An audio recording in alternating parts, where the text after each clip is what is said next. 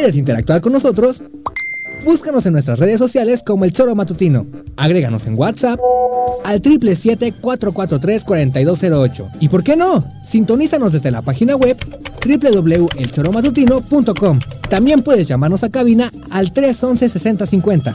De lunes a viernes, de 1 a 3 de la tarde por Radio Desafío. Somos la mejor revista informativa del país. Somos...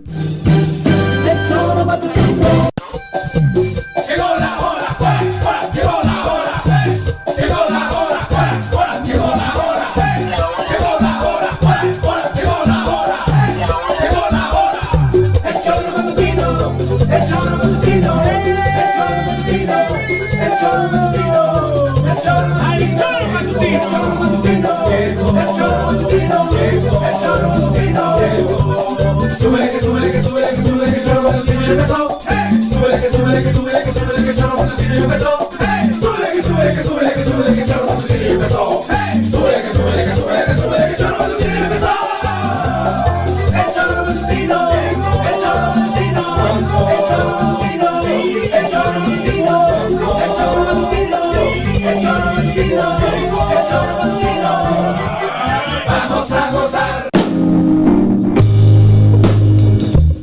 Choro Matutino somos cómplices de las más sublimes letras en la poesía de Dance Vega. Historias de amor que se esconden tras las miradas. Sonrisas que son señales de humo. Besos ajenos con sabor a distancia. Caricias que están a milímetros de ser uno. Ilusiones enfermedad terminal. Pasiones con el corazón arrugado de tanto esperar. Novelas de amor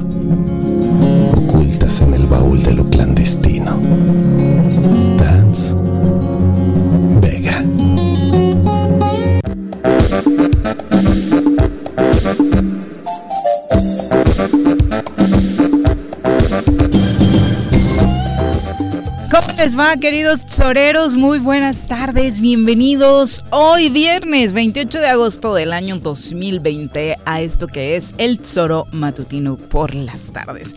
Ya sabe que este arranque de los viernes es con poesía de nuestro querido Dance Vega, quien le enviamos un abrazo y le agradecemos compartir con nosotros su voz y su talento. Muchísimas gracias para todos ustedes también que están eh, enlazados a través de el matutino.com radiodesafío.mx, por supuesto nuestras redes sociales oficiales en YouTube, en Facebook y también en las aplicaciones que existen para escuchar radio. Solo busque el Tesoro Matutino y ahí nos va a encontrar muy muy fácilmente. Vamos a entrar de lleno a la información para cerrar la semana. Señora Rece, ¿cómo le va? Buenas tardes. ¿Qué pasó, señorita Arias? Bien, aquí en chinga. ¿Sí? Fui a Puebla, cabrón. ¿Cómo crees? ¿Y eso? Fui, vine, tuve un negocito, cabrón. Y fui y vine temprano. Bueno, en la mañana cuando íbamos para allá. Madrugada. Iba, no temprano, a las 8. E, era una imagen, pasar alrededor del popo, darle la vuelta al popo es maravilloso. Es una postal hermosa, sí. Ha sido una imagen con las nubes abajo, el popo arriba, nevado. Tenemos una suerte tremenda de vivir en Esa es una gran, este gran postal. Sí, La verdad. Espero que hayas tomado fotos para compartir. O sea que vengo listo para madrear al que se me ponga porque traigo la pila puesta. ¿Y eso qué? o sea, ver cosas bonitas te debería motivar a otras ah, cosas. está Paco! ¡Ah, cabrón! Qué feo que las cosas bonitas, postales hermosas como las del Popo te motiven para madrear gente. Creo que la naturaleza no está hecha para eso. Vamos a saludar a quien nos acompaña en comentarios. Ladies and gentlemen, llegó en esta esquina de la cabina del Zor Matutino el terror de Juan José R.C., el amigo de todas las colonias de Cuernavaca, águila de nacimiento, merengue por adopción y vaquero por decisión, un político de altura. Él es Francisco Paco Santillán.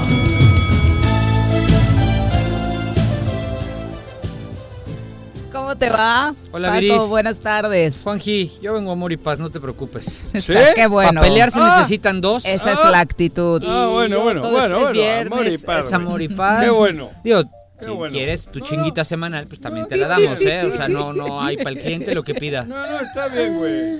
Este, Bueno. sí, por eso no vamos a parar. Vale. Bueno, vamos a empezar con la información. Por supuesto, el tema sigue siendo justo hoy que se cumplen seis meses del primer caso detectado de COVID-19 en el país. Vale la pena reflexionar sobre lo que se ha hecho en este medio año, particularmente en Morelos, donde después de que se detectara el primer caso de COVID en el país, eh, recuerdo cómo eh, se mandaban mensajes, ¿no? De que se iba a hacer todo lo necesario para que acá las cosas fueran diferentes a lo que había sucedido en México. De hecho, eh, un buen primer paso era que se instaló ese comité de salud para prevenir y para empezar a actuar antes de que llegara el primer caso.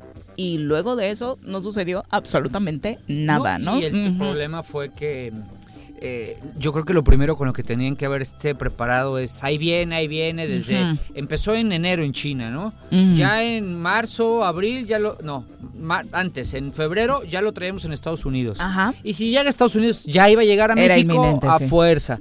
Y creo, Viri, que ahí hubo una actitud de, ah, bueno, pues quienes lo traigan son los ricos porque son los que lo, con- se contagiaron en Estados Unidos o en un viaje o en Europa, fueron a España, fueron a Italia, andaban en Estados Unidos, se contagiaron. De Canadá fue el de, primero, ¿no? de Canadá, Ajá, este sí, viaje famoso ajá, de varios sí, sí. Este, ricachones Ajá. a esquiar a Whistler y llegaron y, Hombre. ah, ya llegó. Ahora sí, ya, ya estamos aquí. Y como que digo, al principio dijeron, no, bueno, pues es que los ricos que se contagiaron allá. Aquí, Y ¿quién no, dijo y no se prepararon muy Luego te platico. ¿Quién dijo ¿Ya eso, quieres empezar a pelear tan rápido? No, ¿No? es que ¿Quieres que hagamos un repaso de estos seis meses también? ¿Cuáles ¿De han quién? sido las diferentes posiciones del gobierno federal? Del español, del respecto- francés, ¿o de cuál, güey? Respecto a, a la ¿De qué país hablas? Respecto a la posición Del que defiendes tú, de España. De- pasamos de las, ¿cómo se llaman las? ¿De El escapulario ese, ¿no? El Ajá. escapulario El ese de, con este no me pasa nada, Claro. detente, el no usen cubrebocas, el Ajá. salga, no pasa nada. Eso. A la crisis que estamos hoy. Ándale. ¿no? ¿En Eso- dónde? Eso, en México. Ah, en ah. México, ¿no? No sé, si, no sé dónde vivas. No, yo sí, yo en Oh, ah, Cuernavaca, en oh, Morelos. Estados Unidos es igual de terrible, María, ¿eh? ¿eh? Tan terrible el manejo en- de y Trump en- como el de en Andrés Manuel, Barcelona, ¿eh? donde tú estudiaste, Sí, cabrón. Terrible, terrible. Ah, Oye, ¿Y ahí quién gobierna? ¿Andrés Manuel o del Sur, No sé. en Nueva Zelanda. Ahí no tengo ni Oye, puta idea. en Alemania. ¿Qué? ¿En Alemania no hay COVID o ah, qué? No, sí hay. Ah, no ha habido... ¿Quieres que te cómo- platiquen? Y te platico cómo ¿Quieres está que en? Alemania. ¿Por Y- qué me apagaron empezar- el micro? ¿Cómo no, cabrón? No, si estás ¿En escuchando tus gritotes. ¿Por, por qué, ¿Por qué no me Qué bueno cuentas que venía. cómo está Alemania hoy y cómo Sí, está México? Terrible. y México cómo terrible, y hundido, zumbado. ¿Y cómo lo dejaron Alemania los sacando, 40 saliendo años adelante, que- Saliendo adelante. Ah, Alemania eso- sí tuvo un rebrote. Digo, no me vas a contar, Juan, Pero ya tú tengo qué- familia. o sea- y, y se ve una situación muy diferente a la que estamos viviendo en Ustedes, los que han gobernado este país Yo- 40 ah, años, eres el del país. Gracias, gracias, Juan. ¿Cómo dejaron? Me encantaría Está- alguna vez gobernar está este como país. Alemania. Gracias, Alemania gracias. no tiene ni petróleo, ni madre y media. Te ni- agradezco. Y Alemania... Ah, ¿Sabes qué sí tiene Alemania? Energía eólica. Y adivina quién es el principal enemigo de la energía eólica en México. Ah, sí. Andrés Manuel. Ah, claro. Porque Ah, el- afea- enemigo. afea el paisaje. Enemigo. Ese sí es el enemigo de la energía eólica. Enemigo, Y Alemania claro. por eso es próspera. Ahora porque son resulta que un- quieres poner tu comparación México con Alemania no, no, no. cuando Solo han me hubiera gustado- devastado a México. Solo, ay, pobrecito. Solo me hubiera gustado. Devastaron a Solo me México. hubiera gustado que, las La- per- lo- que los el, el presidente no hubiera sido tan indolente y tan irresponsable, ¿Quién es para asumir como asumió el principio de esta crisis. Porque la asumió terriblemente Ah, mal. ahora ¿O hablas tú. tú. lo defiendes? ¿Tú defiendes cómo ha asumido Yo Andrés Manuel? defiendo al Te traigo, presidente, te claro traigo desde el día defiendo. uno lo que dijo. Y tú ahora. traigo a desde el día uno lo que dijo. ¿Por qué no lo dijiste hace No, no, seis no, no, meses? porque confiábamos en que iba a hacer algo. Pero si- pero ¿cómo? ¿Y no cada ha día hecho vamos qué? peor. Vamos ¿Qué peor. vas a hacer, cabrón? Vamos peor, Juanjo. Como todo el mundo. No, no, no, no, Ah, no. no, Barcelona, que es. Por de ejemplo, esa gran España, porque para ti Barcelona es España. Sí, y, no está ti- ahora y- y jodida. para, para, el- para la ONU también, No igual que el País. Vasco, Y también. Y no solo para Barcelona, mí, está en la ONU. De las capitales más conocidas del mundo, ¿no está jodida? Sí. Vete, vete. No, no, claro, y tengo Es- muchos ah, y allá. ahí, ahí gobierna Andrés Manuel. Te- te- pero te Ah, platico va a algo. tener la culpa de platico algo. Messi, va a tener no, Andrés, no, no, es, no asumieron la Ah, crisis como la asumieron aquí. Ah. Ese es el problema. Ah, la ¿cómo? irresponsabilidad ¿Y en Barcelona la cómo? superficialidad Y en- se, y y- asumió de otra manera. Y en, y en, eh, o sea, y en. París, Ok, y en oye, París, y güey. una pregunta, ¿entonces también? No, Ah, no, no, no, pero bien. es que Vas tú... a defender la manera en la que Andrés Manuel Es que- pasamos del pero dime escapulario cómo a tenía las que- gotitas. pero dime cómo, no pero dime cómo a tenía hoy- que haberlo hecho. a hoy. ¿Por qué no me ¿Sabes cuán- dices estás cómo? faltando el respeto a todas las personas que han muerto de ¿Quién? COVID. Tú, al Yo- defender a la estrategia del presidente. Yo estoy Porque faltando al respeto. Terrible. Están faltando al respeto ustedes terrible, que dejaron nosotros- devastado el país. nosotros- Devastado. Sí, se me olvidó Con que- que 60, la culpa, la culpa se- es de, de- 60 millones de probe- pobres. Sí es cierto, sí es cierto, la culpa es nuestra. que Yo le dije al presidente que trajera su escapulario y dijera, no, el con esto yo me defiendo. a un país Yo tengo la devastado. culpa que el presidente dijera, sigan saliendo. Yo tengo la culpa que el presidente dijera, no usen cubrebocas. la culpa a mí. Me echas tú la culpa a mí de que no me calmó el Tú empezaste a gritar, tú llegaste pues diciendo, vi la postal y vengo No, a madrear. No, o sea, no, a madrear en el sentido alegre. No como este ¿Cómo que me se viene, madrea me viene a comparar lo que todo el mundo sabe que es imposible. Alemania con México. No, no Por compare Alemania con. México. Por tú No, a no, compararte es- es ahora. incomparable. Yo Lo te he comparado sí- España Lo con que sí se puede comparar. Y dime de ¿sabes- España y México ¿Sabes qué sí se puede comparar, cabrón? Juanjo? ¿Sabes ¿Qué? qué se puede comparar? La actitud y la responsabilidad con que sus jefes de Estado asumieron el problema de la pandemia. ¿De quién? El de Angela Merkel, la responsabilidad con la que la asumió desde el día vas uno a- a, la flatulencia y, y- e irresponsabilidad con la que les- lo asumió Andrés Manuel. Estás es así. pero eso no. hablábamos hace seis ¿Te meses. Dije o no? yo eso. El que compare a Angela Merkel con Andrés Manuel. Que Angela Merkel dijo todos a casa y tienen cuatro mil euros cada uno Claro. al mes, cabrón. Claro. Me vas a decir lo mismo que los 60, 70, 80 Oye, millones Angela de Merkel no mexicanos. sacó un escapulario, ¿va? Diciendo, ay, con esto me protejo. Eso, eso Eh, no necesita. Angela Merkel no dijo. Angela Merkel no milagro, dijo. Angela para Merkel. De no milagro, dijo. Dejen de usar el de cubrebocas. milagro, mucha Angela, gente. Oye, otra cosa. ¿Qué? Y, y, ¿Qué? y además. y lo Angela dijo- Merkel y lo tiene dijo un país- ¿Qué? Lo dijo Gatel. ¿Qué dijo Lo acabo de ver en una entrevista. ¿Qué dijo Y es- irritante. ¿Cuál? El tema de las pruebas. Desde el día uno que sabíamos que iban a llegar, ¿por qué no blindaron a este país con pruebas para detectar eh, la enfermedad? ¿Les valió? ¿Cómo Lo que dijo- les valió? Prefirieron ¿Tú crees usar que el tenían recurso- o qué? No, no, no. Tenían Te voy a dar un consejo antes de que hables, hables sin saber. No, pero tú hablas Agárrate, te voy a prestar mi, mi- mi- si quieres te presto mi ¿Qué? cuenta de Amazon Prime No, para que veas la entrevista que le hace Diego Luna Gatel. Y ahí lo dice él, no yo. En ¿Qué pan y circo. exacto, que ¿Qué el dice? problema no era de dinero. Dinero sí había. Claro que tiene Pero dinero. tenía- ah, ah, entonces- robado, cabrón. Toneladas y toneladas. Cientos de millones Es de imposible. dinero robado. Es imposible, Juanji. Bueno, Imposible. Y en estos seis meses, dentro de todo lo desafortunado que estamos platicando, afortunadamente en Morelos las cosas han sido diferentes, o al menos así lo ha señalado la secretaria Pero de no Economía el día con de hoy, ¿Quién dice que al no? señalar eh, una cifra que la verdad deja sorprendido a más de uno, porque después de todo lo que hemos escuchado solamente en este programa y usted de la mano con nosotros, en voz de empresarios, en voz de comerciantes informales y formales, es que las cosas eh, económicamente están muy mal. Creo que todos lo sabemos. Sin embargo, la cifra alegre que hoy ha dado sería muy muy interesante saber de dónde la sacó hablando del menos de uno del 1% de empresas cerradas en la entidad ¿Qué? en esta pandemia. Escuchamos lo que decía Cecilia Rodríguez, secretaria de Economía en Morelos.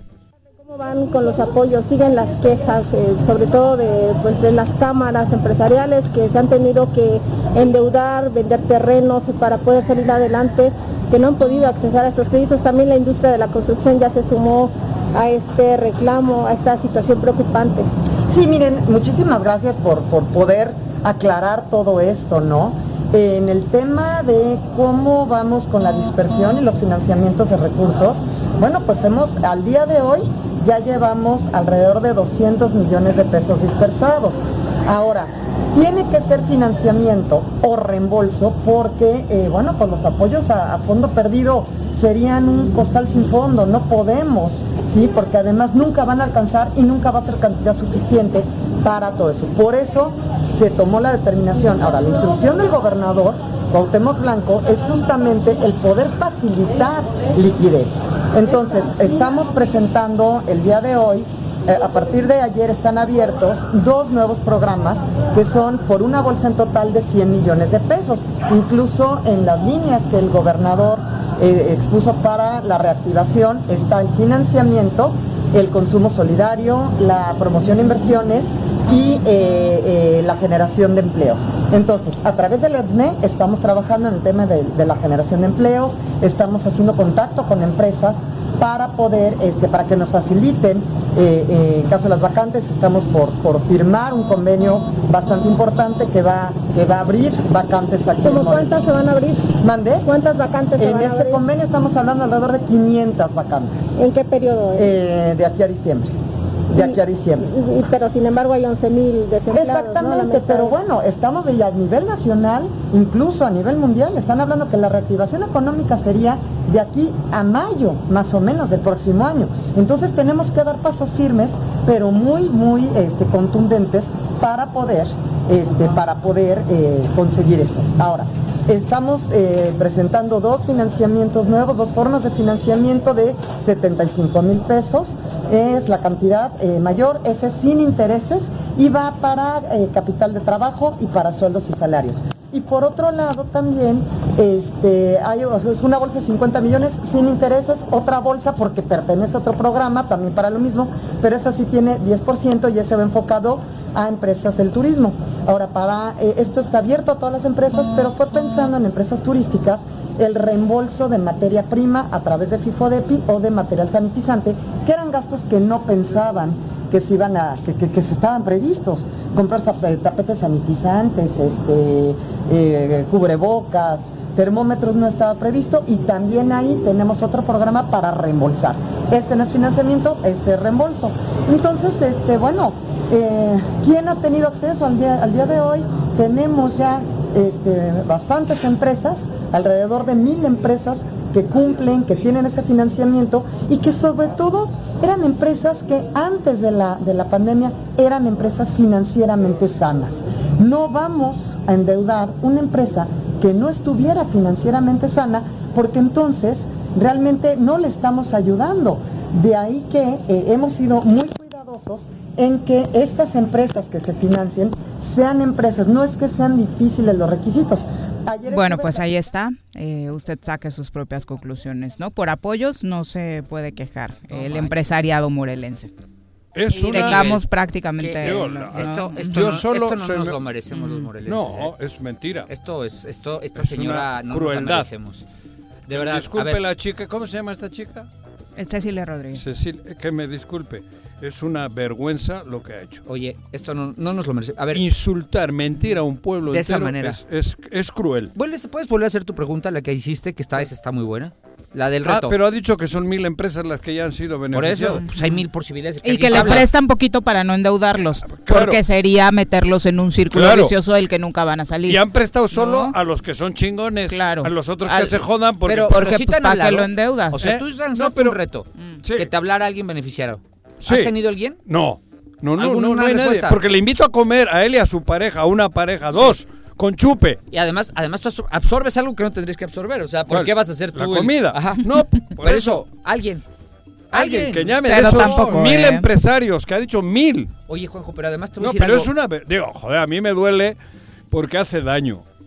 Pero además, Escuchar de esta chica la crueldad, porque es cruel. Además lo que la- acaba el tono de este decir, de digo. voz de, de- de- Sí, Porque de- pareciera que tú como empresario, si no has podido Eres- acceder a un crédito, es tu culpa por, eres- por porque eso. has sido muy eso, pendejo. O si tronaste Por muy es porque no eras antes. financieramente Claro, saludable. claro. Y no te vamos a rescatar porque... Claro, pues, ok. porque- no, ya no, venías por mal, ¿no? Pues Y ya, ya, venías exacto. mal. Pero no te rescatan, te prestan. Porque lo ha dicho. Sí. Sí. No es préstamo. Ah, sí, porque claro, es un eh, no hay es un barril si sin no, fondos. eh, ¿cómo te- vamos? A ver, puedo estar de acuerdo con eso, ¿no? Con el tema de que no se preste a, A fondo a perdido. fondo perdido. Puedo estar de acuerdo con eso. Pero, pero sí se puede prestar ¿Quién a tasa cero, ¿eh? Claro. Eh, sí, y, Claro. hay, y hay otro tema. A tasa ver, cero. fíjate el es- bueno, hasta Tron está diciendo que no va a cobrar el dinero. en, la, en la banca privada. En la banca. Sí, sí. Fí- Fíjate el En la banca privada, de ¿eh? mentira de la señora. No, es terrible. Fíjate su, su mentira. Vergonzoso, vergonzoso. Yo fui secretario del Trabajo. En aquel momento, hoy están fusionadas las dos. En aquel momento, el Servicio Nacional del Empleo, el SNE, Ah, bueno, estaba sabes. sectorizado a la Secretaría del Trabajo. Cuando tú, como lo dijo ella, y si, y si quieren, ahí está la entrevista para quien lo quiera escuchar, estableces o vinculas tu eje de generación de empleo a partir del SNE, ¿Qué es, es que- el SNE? el, Servicio Nacional del Empleo, Ah. es que no tienes ni la más mínima, perdón, chingada idea de lo que estás puta haciendo. idea. No tienes idea. El SNE, el SNE es un gran organismo creado para así generar un empleo Ajá. de micro y pequeña empresa, básicamente por los programas que tiene. sí. El recurso que tiene el SNE es muy poco. Es Sí. muy poquito, no alcanza, por supuesto que no alcanza, pero pareciera que la señora lo basaba como, o sea, porque lo mencionó, la- ahí, el- como el- no ves que el SNE nos va a resolver el tema. No, porque además también ponen en una bronca el SNE porque no está hecho para, Para eso. eso. Y es volver a aventar la bolita. El SNE No promos- fuera del terreno de lo que sí le compete al gobierno estatal. No, pero, pero bueno, joder. Da- duele, duele, la verdad duele y te, te genera esa impotencia, ¿no? Porque a mí me gustaría tenerla aquí ahora y poderle decir esto en su cara. Por- a ver, cabrón, dame uno, cabrón, que, que le hayas prestado dinero. 200 millones, dice, ¿no? Ya tiramos a la basura 200. Pero cada, cada viernes escuchamos de nuevos programas, de nuevos fondos para la ciudadanía, Ajá, ¿no? 200 millones ya ¿Dónde se están? metieron. ¿Sí? Oye, Eh, do- no, ha dicho ya la palabra, no sé ni en qué rubro, ha dicho que ya van, van 200 millones. A ver, vamos a hacer una cosa. Este, de las zonas comerciales, digamos, más eh, normales o que, que la gente frecuenta más, Ajá. es este, es este polígono aquí, San Diego, Río Mayo, Sí. con sus consecuentes plazas donde derivan. Ajá. Vamos, te voy a ofrecer que mañana me salgo, nada más a mandarte las fotos de todos los locales que, Que se están re- rentando, Claro. que no estaban así. No, no, no estaban así porque yo vivo por la zona y, Traspaso, pasa- diríamos, y traspaso. pasaba diario Ajá. y en renta, en renta, en renta. Porque ya no hay vida. No hay forma de rescatar en este momento esas, esas Y el esas centro ya anda igual. Paco. El centro va por ahí, Bueno, ¿eh? Hace rato que- igual. Pero si hemos entrevistado a todos, a, a los presidentes de las cámaras en general, güey, y no hay uno. Hablas con Ángel Adame y mugre por todas partes. Hablas con este... eh, Chacho. Bueno, Vikingo. antes Chacho. No, con Canirac. Viking- Canirac. Con, Ca- con el de- Harry. Con Harry Nielsen, pedo. No hay forma de que te den una prueba de aliento. Hablas con el otro chico de la construcción que hablamos ayer o este... Sí, de la CEMIC. Nacho. las- Con Nacho. Y pura Chile. Último lugar a nivel nacional, Último lugar Morelos. en, en, en, en, en, Bueno, trabajo. hemos platicado con la Coparmex, Morelos último lugar en la lista Claro. interna de la Coparmex. Platicamos Elizondo. con el de la construcción CEMIC, último lugar por tres meses consecutivos Morelos eh, a, nivel y nacional. esta, con ese descaro, por no ponerle otros apelativos, con ese descaro le acabamos de escuchar decir un insulto al pueblo de Morelos. ¿Y cómo anda la Canacope, la Cámara Nacional de Comercio en Pequeño? Escuchemos. A ver. Yo creo que la pregunta, pues para todos es, es sabido que nos ha ido muy mal. Ahorita en la Cámara tenemos un promedio del 60%, a lo mejor hasta más, que no están abriendo sus negocios. Hay muchos que no han pedido cancelación de las licencias o registro federal de contribuyentes, pero son gente que tienen dinero para mantenerse, para comer que menos, ¿no? Pero hay gente que no lo tiene, entonces de, de hecho, ahorita esperamos de que esto se vaya a componer, pero depende también de nosotros. El comportamiento, de cuidarnos, el comportamiento de, de cómo nos manejamos como ciudadanos, depende de nosotros. No, hasta ahorita no. Ahorita si, si tenemos tres, son muchos nada más. Pero también lo están haciendo con la, la, la, la anuencia de que cuando ya cambie esta situación, pues van a volver a abrir. De todos, principalmente en los giros de papelerías. Bueno, pues ahí está, 60% reporta la Canacope de negocios cerrados, que ni siquiera pudieron abrir para esta nueva normalidad dadas las Por circunstancias. ¿no? Mándale un WhatsApp a esta chica. Estos. eh, Mándale un... ah, ¿no? recopílame lo de esta semana a producción, lo de toda esta semana de todas Lo de Purón, de lo de cons- Purón, la tan, construcción, el- el otro, esto tan, de la Canacope, la Canacope, Ángela Canirac, el- el- el Harry- Me- Recopílame todo, comprímelo y se lo voy a enviar. hasta el señor de los balnearios, que fue el más El de los amable, para que que no fue se muy queje, amable, que fue muy- un mensaje muy esperanzador, pero Ajá. sin muchas Sí, cosas por a eso, favor del hazme una recopilación que se los voy a enviar, cabrón. Al fin que su correo es público y ahí puedes, Por eso, ¿no? sí, Ah, No, claro, pues sí. ponlo en Facebook y cítala. ¿Eh? Tiene un Facebook personal y uno de la secretaría. No, pero cítala. Tiene la obligación, a ver, a ver, si no es de que quiera o no. Ella cobra de lo que tú pagas de impuestos. Claro, yo ella sí tiene, pago ella- impuestos ella tiene, porque me cayó Hacienda y no me agarraron, ¿eh? Ella- me mandó el gobierno del Estado. ella, ella Y no tiene me- la no obligación. porque eh, sí pago impuestos. Ella tiene la obligación de decir frente a la gente si estamos mal nosotros, si está mal Canacintra, si está mal Canacope, si está mal Semix, si está mal Coparmex, si está mal Consejo Coordinador Empresarial. Tiene la obligación, porque aquí en este, en este estado todos somos unos güeyes, menos ella y su jefe. Pero escucha, también hay que tener en cuenta algo, que como es un estado muy próspero, igual mil empresarios sí han recibido, como hay tantos aquí. Vengo de Puebla, no mames, nada que ver con esto. Juanjo, tienes toda la razón. No. Además, acabas de decir, Ajá. efectivamente, o sea, Si ha dado a mil, es todos los que hay. Cabrón. les- algunos, algunos Digo, más. Ha dicho que hay mil empresarios que han recibido un apoyo. Es una- que sí, las cuentas no, no ¿De salen, ¿no? dónde? Menos, menos hablando de ¿quién- rubro de cuántas mil, empresas han ¿Quieres que te cerrado, diga ¿no? dónde me di cuenta Ajá. que miente? Después de muchos años en este rollo, te vas dando cuenta cuando entrevistas. Ujú. Cuando le preguntan para cuándo va a estar el convenio, cuántas plazas se van a generar el convenio, dice Ujú. "Quin- 500. Escúchala nuevamente con calma y vas a ver ahí cómo empieza a, A- a, a- a- a titubear. Empieza- eh, 500. 500. ¿Y en cuánto tiempo va a estar? Ah, diciembre. diciembre. ¿No? Sí. Eso. Números eso- que no la comprometen, fechas que no la comprometan. Ándale. Después de tantos años que he estado frente a un micrófono o frente a los medios de comunicación, te puedo decir que analizándolo, su- analizándolo, Su- su- ella está mintiendo también en eso. Claro, no tiene Aunque- ni idea. aunque lo dijo, eh, Improvisó la respuesta. improvisó las respuestas porque no tenía idea, no hicieron ¿Qué ese, vas a ni el cálculo del famoso convenio, ese digo, por seguir desglosando De las aquí a cosas. diciembre, aquí no hay forma de levantar esto ni a madrazos. Y eso que escuchamos ellos. fue sobre los ellos. apoyos. Vamos a escuchar lo que dijo sobre las empresas No que han cerrado. ¿o Otra no? vez le voy a oír Sí. a ella. Facilitar liquidez. Entonces, estamos presentando el día de hoy, eh, a partir de ayer están abiertos dos nuevos programas que son por una bolsa en total de 100 millones de pesos. Incluso en las líneas que el gobernador eh, expuso para la reactivación está el financiamiento, el consumo solidario, la promoción de inversiones y eh, eh, la generación de empleos.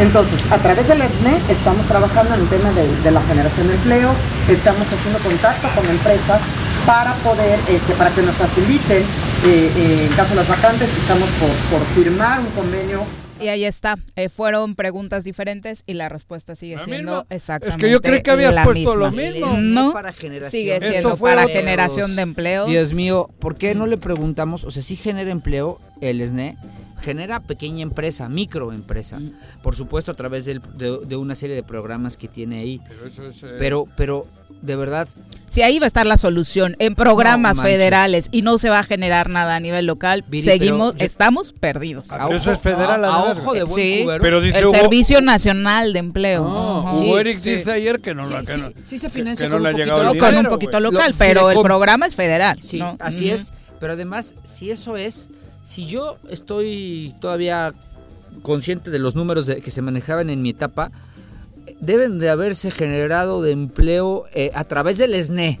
Del SNE, porque la Secretaría del Trabajo tiene un tema delicado, que es, es una Secretaría del Trabajo que no genera trabajo, es más bien de protección de los derechos laborales. El único instrumento que tienes ahí para medio hacer algo es el, el Servicio Nacional del Empleo. Economía sí tiene grandes fondos y grandes opciones para invertir y generar buenas opciones de, de- de empleo, pero pues no pasan de 60, 70 personas al año. Y acerca de lo que muchos estados han insistido en torno a la liberación de los recursos, hoy en la mañanera de gira por Tamaulipas, el presidente de la República, Andrés Manuel López Obrador, habló sobre este tema. Eh, obviamente no fue un mensaje directo para Morelos, fue un mensaje de hecho más para eh, la alianza eh, que formaron algunos gobernadores y les dejó claro que no le deben a, a nadie y que la federación ha liberado los recursos en tiempo y forma. Así que no hay, no hay queja eh, en este sentido de Andrés Manuel López Obrador. recomiendo es que no se diga que la federación no le entrega dinero a los estados, porque nosotros estamos al corriente. Es decir, no les debemos a los estados Nada. ¿O le debemos aquí en Tamaulipas?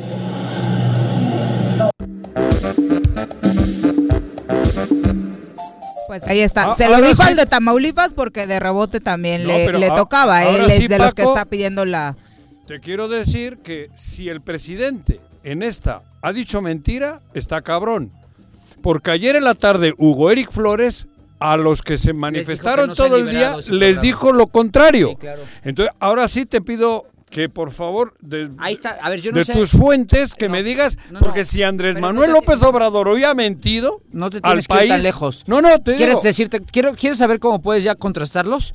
En la publicación de Twitter de Hugo Eric está, se saca la foto, que es lo único que sabe hacer, se saca la foto con los de CATEM. ¿Esa? Esa, ahí está en su Twitter y dice, Eso, les no, expliqué. por eso, pero por eso te estoy ya, Ahí claro. está, nada más ponla, ponla ahí en, un, en una No, pero ayer El, texto de Hugo Eric dice, recibí como en otras ocasiones a los dirigentes Tarde. de CATEM en el estado de Morelos. Se les explicó que hasta estos momentos no se han liberado recursos presupuestarios del gobierno federal para el programa de crédito a la palabra para beneficiar a los taxistas y transportistas. A ver. Eh, este tuit continúa y dice que las gestiones de la delegación que represento seguirán ante las instancias eh, correspondientes. Eh, el próximo martes nos volveremos a reunir y por supuesto eh, desmiente o diría lo contrario a lo que acaba de decir Andrés Manuel López Obrador. Pon otra vez Andrés Manuel. recomiendo es que no se diga que la federación no le entrega dinero a los estados, porque nosotros estamos al corriente. Es decir, no les debemos a los estados nada. ¿O le debemos aquí en Tamaulipas?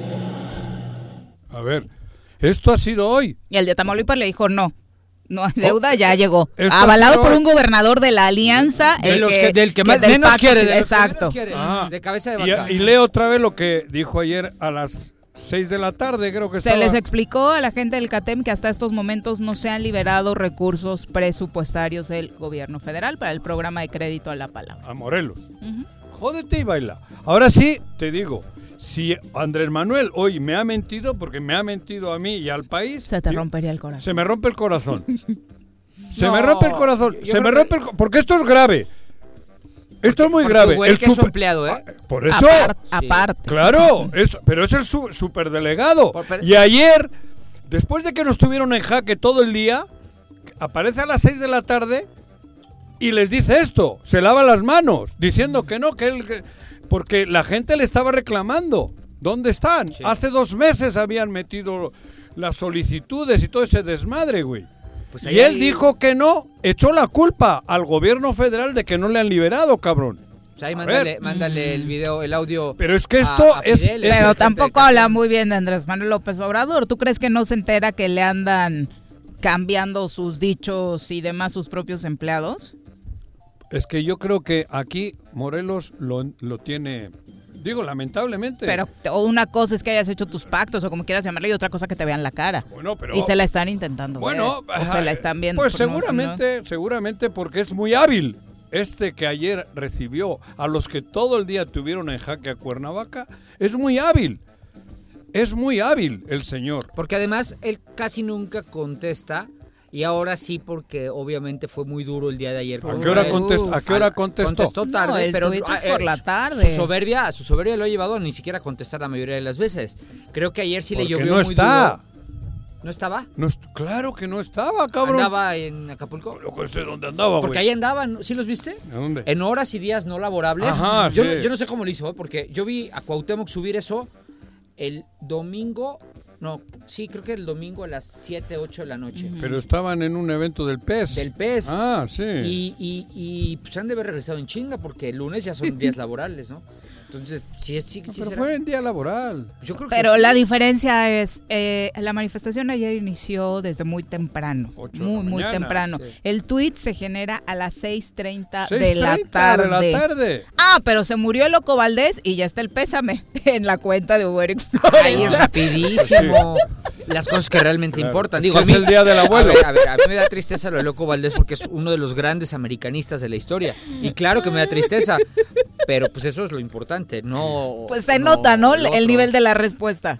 No, lo otro. Mucho más rápido el pésame para el loco. ¿Qué, qué, qué situación? familia de ¿Qué situación estamos? Por eso te Es decía, algo, los algo morelenses, insólito, ¿eh? los morelenses no nos merecemos esto. No. Es, Sí, nos merecemos porque nosotros nos lo buscamos. No, no, ni así, Juanjo. No, es que no, lo no merezcamos, güey. No perdón, he dicho mal. No nos lo es que esto no se lo merece nadie. nadie. No. Pero nuestra estupidez nos ha llevado a esto. A, a tener algo que no nos merecemos, ¿cierto? Pero además te voy a decir algo. ¿Cierto? Porque Ahora- esto es estupidez colectiva. Ahora estuve un Y ratito. me incluyo yo como protagonista principal de la estupidez. Fíjate que. eh, yo- Cómplice y además promotor de la estupidez fui yo. Fíjate que. mm, ¿Qué? Estuve un ratito tranquilo con el nacimiento de mi niña, pero ya empecé a ver Ah. algunos amigos y así. Ajá. Personas que incluso en algún momento, igual que tú, han estado vinculados a ellos, ¿no? Sí, Como tú lo sí, estuviste en su momento. Claro, muy. De verdad. Yo muy. Hasta las la cosas- médula. Las cosas que te hablan, primero no das crédito de lo que está pasando ahí adentro. Segundo, siempre está el tema de, bueno, y, pues, pues sí, güey, pero ahí estabas, ¿no? Claro, o sea, este, Con razón. ¿no? El mea culpa. pero, pero, y yo pues los puedo entender porque la necesidad muchas veces lleva a tener que aguantar cosas con tal de mantener tu empleo, ¿no? Sí, bueno. Pero, pero me contaron cada cosa, bueno, luego te platico, afuera del aire. Pero este, el tema es ¿Qué? Que lo, si lo que me han dicho, pero te estoy hablando de ver, personas que ¿qué te han estuvieron, dicho? no, no, no, Joder, que me la manera, la No, manera no, como, ¿quién? ¿Qué te han dicho? La manera como se lleva Yo el digo, gobierno, la manera eh, Ah. literal, lo que he venido diciendo, yo a veces quería pensar que no tenía razón respecto a que Cuauhtémoc trabajaba una hora a la semana o dos horas a la semana. No, no. Pero trabajar es otra, es una palabra que comprende mucho. que él ¿eh? no conoce, no. Me, me explicaban cosas de respecto a su rutina, al desdén con el que toma las cosas eh, del Estado, a la manera en la que se expresa de los, de los morelenses y de las personas que estamos vinculadas a este Estado desde hace muchos años, no como él que tiene cuatro viviendo aquí, eh, que, que son obviamente la, la muestra clara de que, de que le valemos. Y es lo que te decía hace una semana, Juanji. Pues por eso no se vincula con nadie, no tiene con nadie. Y por eso no hay esa reacción de... de- pero, pero me, Ni, me ni la gente, no. Bueno, vamos al otro tema complicado esta semana que fue el regreso a clases. Obviamente esta nueva circunstancia de la modalidad virtual ha traído muchas quejas, Es pero un meme el que me mandaron que está en clase, ¿no? sí, Eso es un sí, meme. sí, digo. sí. El Digo, secretario de Me llegó Educación un meme diciendo que ya re- retomó la primaria. al gobernador te Al refieres. gobernador, sí, pero es Obviamente meme, ¿no? O sea, es, es broma. es broma. Ah, ah, es perdón, broma. perdón, digo.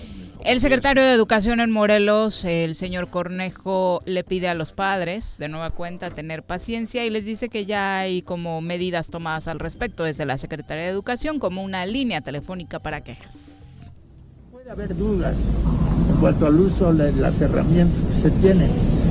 Eh, ya tenemos dos teléfonos directamente del IEBEM para que sea el IEBEM el que directamente esté atendiendo las dudas de los padres de familia, para que haya una comunicación permanente. Estamos tratando de lograr juntos la confianza de los niños, de las niñas, de los adolescentes y de los jóvenes para que continuemos con este proceso. Un proceso que desde luego nos ha pedido el señor gobernador que no descuidemos a los niños, pero primero está su salud.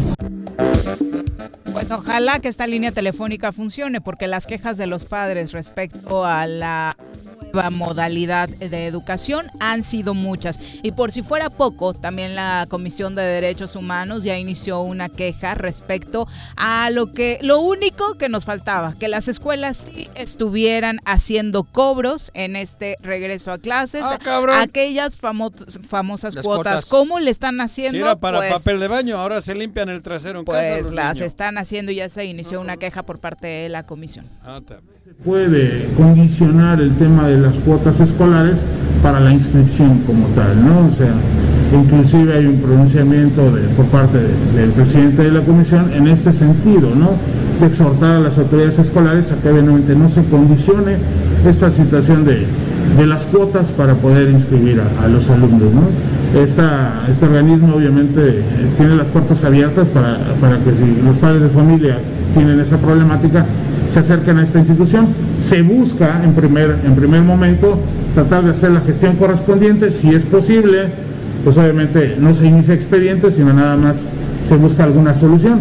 Y de no darse alguna situación por parte de, de la autoridad escolar, pues obviamente se inicia se inicia el procedimiento correspondiente. Pues, pues ahí está. ¿Quién es este? Eh, un visitador de la Comisión de Derechos Humanos. Ah. Ujú, Exactamente. ¿Qué, qué- sobre el tema. ¿Eh? qué cosas, ¿no?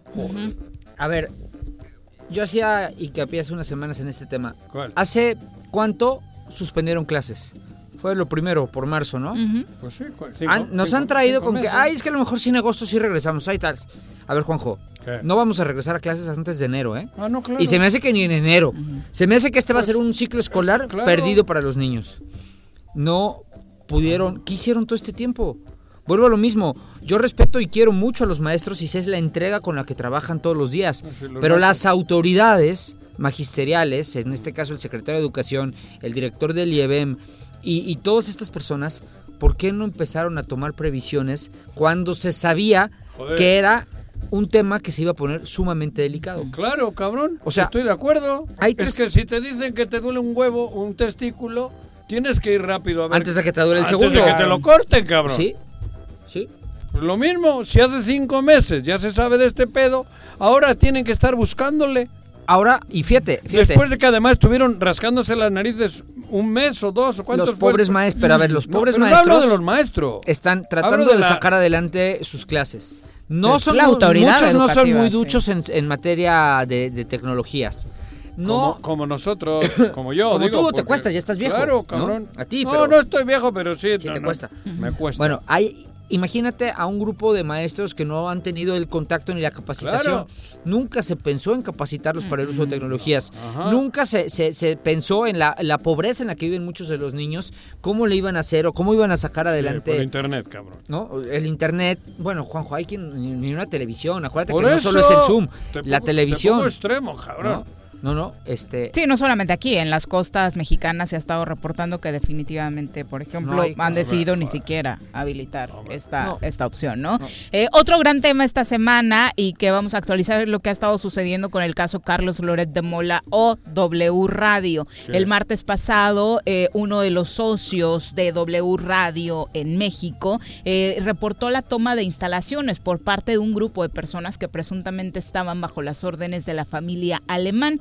Eh, ante esta situación eh, ha existido mucho hermetismo. Muchos eh, empezaron a relacionar en redes sociales esta toma de las instalaciones con una especie de boicot contra el espacio de Carlos Loret de Mola de manera particular por la filtración de este famoso video donde el hermano del presidente López Obrador habría ventilado pues algunos sobornos o intercambio de dinero. El periodista ya informó, Carlos Loret de Mola, que los dos socios de W Radio le han dicho que no está en riesgo la libertad de expresión. Asimismo, lo había manifestado el presidente Andrés Manuel López Obrador diciendo que él no tenía absolutamente nada que ver en esta negociación entre particulares. Y Carlos Loret eh, finaliza diciendo que su espacio, así las cosas, está garantizado, eh, está garantizada su continuidad, eh, que generó incertidumbre todo este lío que traen a nivel interno, que continúa en W Radio, que desde luego le dio preocupación, pero que habló con los dos socios en conflicto, que ambos han tenido la amabilidad de contactarlo para decirle que no está en riesgo la libertad de expresión con la que de cualquier lado que quede la empresa se seguirá trabajando. Obviamente hubo alguien que quiso opinar sobre el tema, que fue el expresidente Felipe Calderón, que está opinando absolutamente de todo últimamente. Reaccionó ante este rumor y tuiteó, si Carlos Loret de Mola sale del aire, se confirmará el perfil autoritario antidemocrático e intolerante de este gobierno, el más represor de la libertad en décadas. Se ve que el video del hermano del presidente recibiendo en su nombre millones de pesos los tiene furiosos. Fíjate, para que veas, este señor que, bueno, es, eh, yo creo que ya... Lo interesante sería escuchar la respuesta que la periodista Carmen Aristegui le dio a Felipe Calderón. Dice eh, esta mañana de que si Carlos Loret de Mola sale del aire, refiriéndose a lo que podría pasar con lo que está sucediendo en Radiopolis, bueno, si Carlos Loret de Mola sale del aire, dice Calderón, se confirmaría el perfil autoritario, antidemocrático, intolerante de este gobierno, el más represor de la libertad en décadas. Bueno, para decir eso, se tiene que tener cara, al final de cuentas porque desde luego sabíamos y supimos y lo denunciamos públicamente en su momento, eh, era un acto absolutamente autoritario. Le llegué a llamar un berrinche el presidente, pero era mucho más que un berrinche aquel que emitía Felipe Calderón Hinojosa por haber hecho la periodista una pregunta relacionada eh, con pues eh, señalamientos que hizo en su momento Gerardo Fernández Noroña, o sea, que en mi papel editorial hice la pregunta que consideré pertinente, que era si tenía problemas de alcoholismo, sí o no, el presidente de la República, en pocas palabras. Bueno, eso nos costó la salida de MBS en aquel momento y toda una historia que no voy a ampliar más, pero que recordamos esta mañana cuando Calderón sale a señalar a López Obrador de antidemocrático y de intolerante y el peor represor de la libertad en décadas. Eso dijo Calderón esta mañana. Bueno, bueno, para decir lo que está diciendo Calderón de López Obrador en este momento de la mañana, vinculando el asunto al caso Radiópolis y a el periodista Loreto Mola, pues sí se tenía que tener memoria y cara para decir lo que está diciendo esta mañana. Pues contundente la periodista, ¿no? De pronto tenemos memoria corta, creo que Felipe un poco, un poco más. Es que por eso te digo que la ultraderecha, que el fascismo, porque esto es un fascista, se atreva a hablar de democracia y de antidemocráticos y, de, de, antilibertad, eh, hace falta ser un otro cara dura, cabrón. Y luego resulta que todo es mentira. Porque a Carlos Loret no le han sacado del aire. Aclarado por el propio Aclarado periodista. por ¿eh? él. Joder, cabrón. Aquí le diría yo que vengan acá. Que vengan acá, cabrón. que vengan a Morelos. Yo te debo de decir algo ahí. ¿Qué? Mira, es, una, es un tema muy dado en, en una discusión en el que cuando tú estás discutiendo un tema, te clavas en quién lo dice y no en lo que dice. Ajá. Yo coincido. O sea, Peña sacó a Aristegui y sacó No, a Pedro. Ferriz. Voy, voy de atrás, de atrás Ah. para adelante. Calderón sacó a, a- a- a Aristegui del tema ese. Pero eso no hace. Eso no, eso no es un. si tú te vas a centrar en el debate de quién le emite el comentario, ¿a dónde llegas? Nada más a la pelea de desacreditar el comentario y no llegas al fondo del comentario. Yo llego- que es. yo hablo que de es, fascismo, ¿eh? que es. Tú hablas de fascismo. Ajá. Yo hablo de libertad de expresión. Eso. Yo, yo creo que. O sea, qué bueno que no haya salido Loret del aire. Pero sí creo ¿Qué? que fue como en su momento pasó al principio con Aristegui, ¿Qué? cuando la sacaron de MBS, pero la recibió otra casa editorial, no recuerdo cuál fue. Otra, otra, otra, precisamente por las presiones sociales que hubo, y de la otra la saca Peña Nieto. Ah. Eh, de- derivado de la presión social. Creo que es lo mismo en el caso de Lorete. ¿eh? No creo que haya sido porque no fueran con esa intención, porque no es el primer caso de un periodista que sale del aire. Bueno, Loret salió de Televisa, Juanjo, ¿Qué? te guste o no, por un tema de esta naturaleza. Pero a ver, y eso, A ver, eso a ver, a ver, a ver, espero a ver, que a yo sí no, lo es pueda es decir, que, eh, porque yo pero, no he sacado nunca del aire ningún periodista, ¿va? Y, a- pero Entonces- Televisa entonces cambia. mi comentario No, pero- sí vale. Pero a ver, ¿con qué razón dices que a Loret le sacaron de Televisa? Loret lo ha dicho, ¿eh? ¿Qué? Loret lo ha dicho. Que él sale de Televisa por esas razones. También Víctor Trujillo. Pero, a ver, cabrón, pero fue Andrés Manuel, como el caso de Alchoro, que lo sacan del aire porque Graco dijo que me saque, que no O. Cuauhtémoc. O Cuauhtémoc. Así lo han dicho ellos, ¿eh? No, los- no, así, ¿quieres, lo- así, así. ¿quieres, quieres que te lo a mí ponga? me, a mí me, ¿quién? ¿Quieres los audios? Te los busco. ¿De espérame. quién? De, eh, de Broso y de... Pero, a ver, güey, pero aquí, este caso, este concreto de libertad de expresión, si Televisa le quitó a Carlos, Televisa es una herramienta que ha sido utilizada siempre por, al servicio de, Sí. Al servicio de, Del poder. del poder. Sí, sí, sí. Por eso, entonces, échale la culpa a Televisa. ¿Por qué? Échale, claro, cabrón, porque está al servicio del poder. Entonces a MBS... Dist- el eh, programa vimos- es- Entonces échale la culpa a MBS y no a Calderón. ¿Cuál? Cuando sacaron a Carmen Aristegui del No, aire. pero a ver, espera, cabrón. Cu- Cuando le ¿Cuál es la sacan a? Carmen Aristegui, no, claro que es distinto. Aquí eh, Televisa es el que le quita por interés. Allí Calderón le dijo, quítalo. Ah, ¿y cómo sabes que acá no? No, pues te estoy diciendo que acá no. Ah, Por- ok, por- claro, entonces porque ya con eso no, con eso te- Gracias, no, gracias, ya, ya está. Pero claro que te digo que ¿por qué no? Porque Televisa no está en- no está en Morena, no está en favor del cambio. Televisa es un instrumento de la derecha. Y tendremos que volver a hablar del tema de Ah, las famosas concesiones, que es algo que también hemos padecido, ¿no? Al ser un programa independiente, pues ¿Qué? tú sabes que tienes que con los que pues tienen sus concesiones que dar de alguna u otra forma bien, no meterlos en problemas o si no termina saliendo. Pero, Eh, pero a ver, Carmen. Aristegui es muy contundente y está bueno eh, el comentario. Digo, a mí también me da risa y O sea, tiene tú toda me la vas a decir razón. que ahora Televisa apoya a Morena. Ah, ¿tú crees que no? Claro que no. Televisa quiere que caiga Morena. Televisa quiere que regrese el neoliberalismo. porque de eso han que- vivido. tú- De eso viven. El, no, eh, cuidado. Ha ¿Tú estado al servicio tú sabes del que Televisa, sistema, ¿tú no sabes que Televisa gobierno. está en el esquema de, de- ¿De qué? de convenios de, cobertura? No hay convenios, escucha. Primero ¿No hay convenios? No, no son convenios. ¿Cómo, cómo se llaman entonces? Ahora se ah, llama- es- perdón, no hay sobornos, son No, aportaciones. no, no, ver, no, no, explícame, no, ahora- no. Es ahora que, ¿cómo es se llaman? primero entérate. ¿Ahora cómo se llaman? Contratos por campañas. Ah, ok. Es perdón. distinto. Ay, Dios mío. No, claro, cabrón. Sí es cierto, sí es cierto, don querido Yo, te- amigo. yo, yo voy a Palacio Nacional y me da... No, es que no es lo mismo. Ah, no. Vas tú cada mes y tienes campañas y te renuevan o no. Ah, ok. Antes Eso no es era... convenio. Cl- claro que no. Ah, bueno. Claro que no. Ok, Convenios. Quisiera yo tener un convenio, cabrón, como era antes, para vivir a toda madre. Ok, no es convenio. Ahora es campaña informativa. Contrato Y por te- campaña y te lo informativa. aseguro, Claro, huevo. A huevo. Ahora es distinto. Tampoco hay sobornos, son aportaciones. ¿Cuál?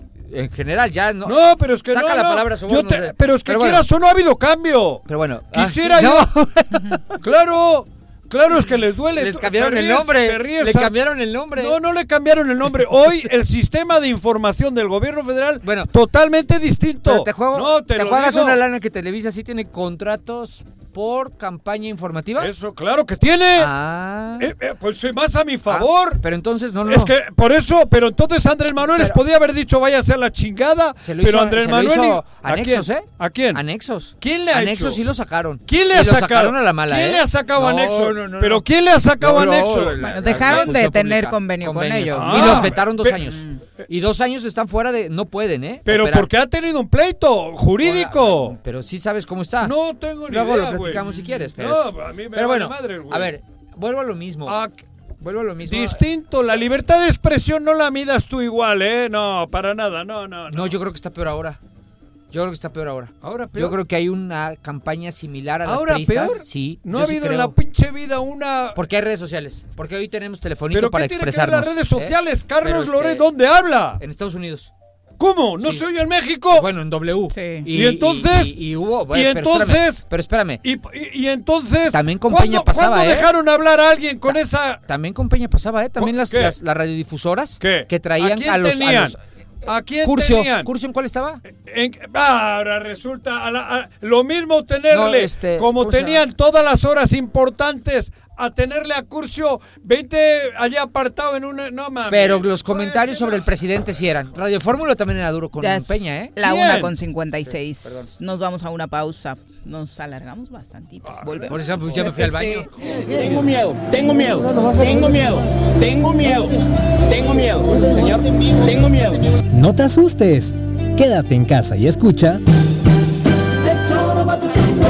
El Ayuntamiento de Ayala, que encabeza el ingeniero Isaac Pimentel Mejía, progresamos y trabajamos apoyando a nuestra gente con descuentos del 80% en recargos en impuesto predial. Sí, durante el mes de agosto te descontamos 80% en recargos. Además, puedes pagar a meses con tarjetas participantes, excepto Banamex y American Express. Ayuntamiento de Ayala, trabajando por nuestra tierra. Si quieres consentir a tu mascota, el mejor lugar para hacerlo es Clínica Veterinaria Mundo Mascota.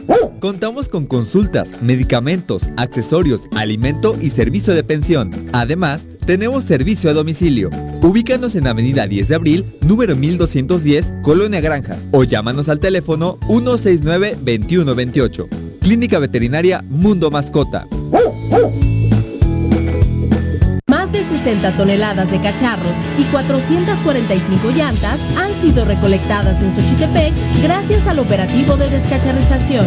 Para seguir combatiendo al mosco transmisor, iniciamos ahora las labores de nebulización en predios, casas y fachadas. De 6 a 8 de la mañana y de 7 a 9 de la noche, la Brigada de Salud recorrerá calles y avenidas de las 14 regiones del municipio. Abre puertas y ventanas de tu domicilio. Si realizas venta de alimentos, mantén tu negocio cerrado. Recuerda, sin criadero no hay mosco y sin mosco no hay dengue, zika y chikungunya. Gobierno Municipal. Estar bien te lo mereces. ¿Te gustan los caballos? ¿Tienes uno? ¿Sabes montar? ¿No? ¿Quieres aprender?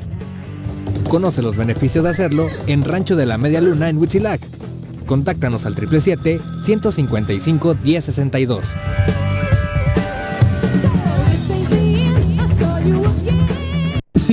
Si vives en la 3 de mayo, aprovecha, pues durante todo el mes de agosto el sistema de agua potable de la colonia tiene para ti 100% de descuento en recargos y gastos de cobranza. Te esperamos con todas las medidas de sanidad en la avenida Emiliano Zapata número 142, a un costado de la ayudantía, o llama al 416-6954 para más información. Emiliano Zapata, Administración 2019-2021, gobierno certificado por la gente.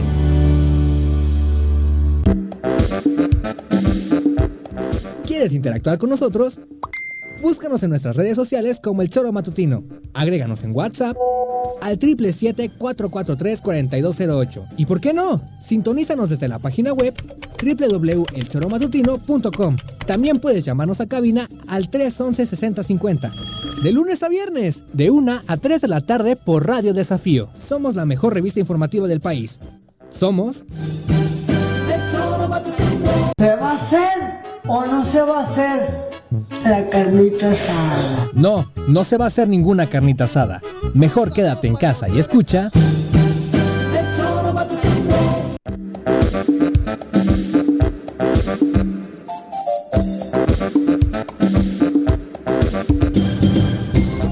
Gracias por continuar con nosotros. Es la una con 59. Eh, saludos a todos. Dicen por aquí varios que ya no los deje pelear tanto, que les apaguemos el micrófono, que los calle y demás. No, dejen que se desahoguen. Ya es viernes, está bien.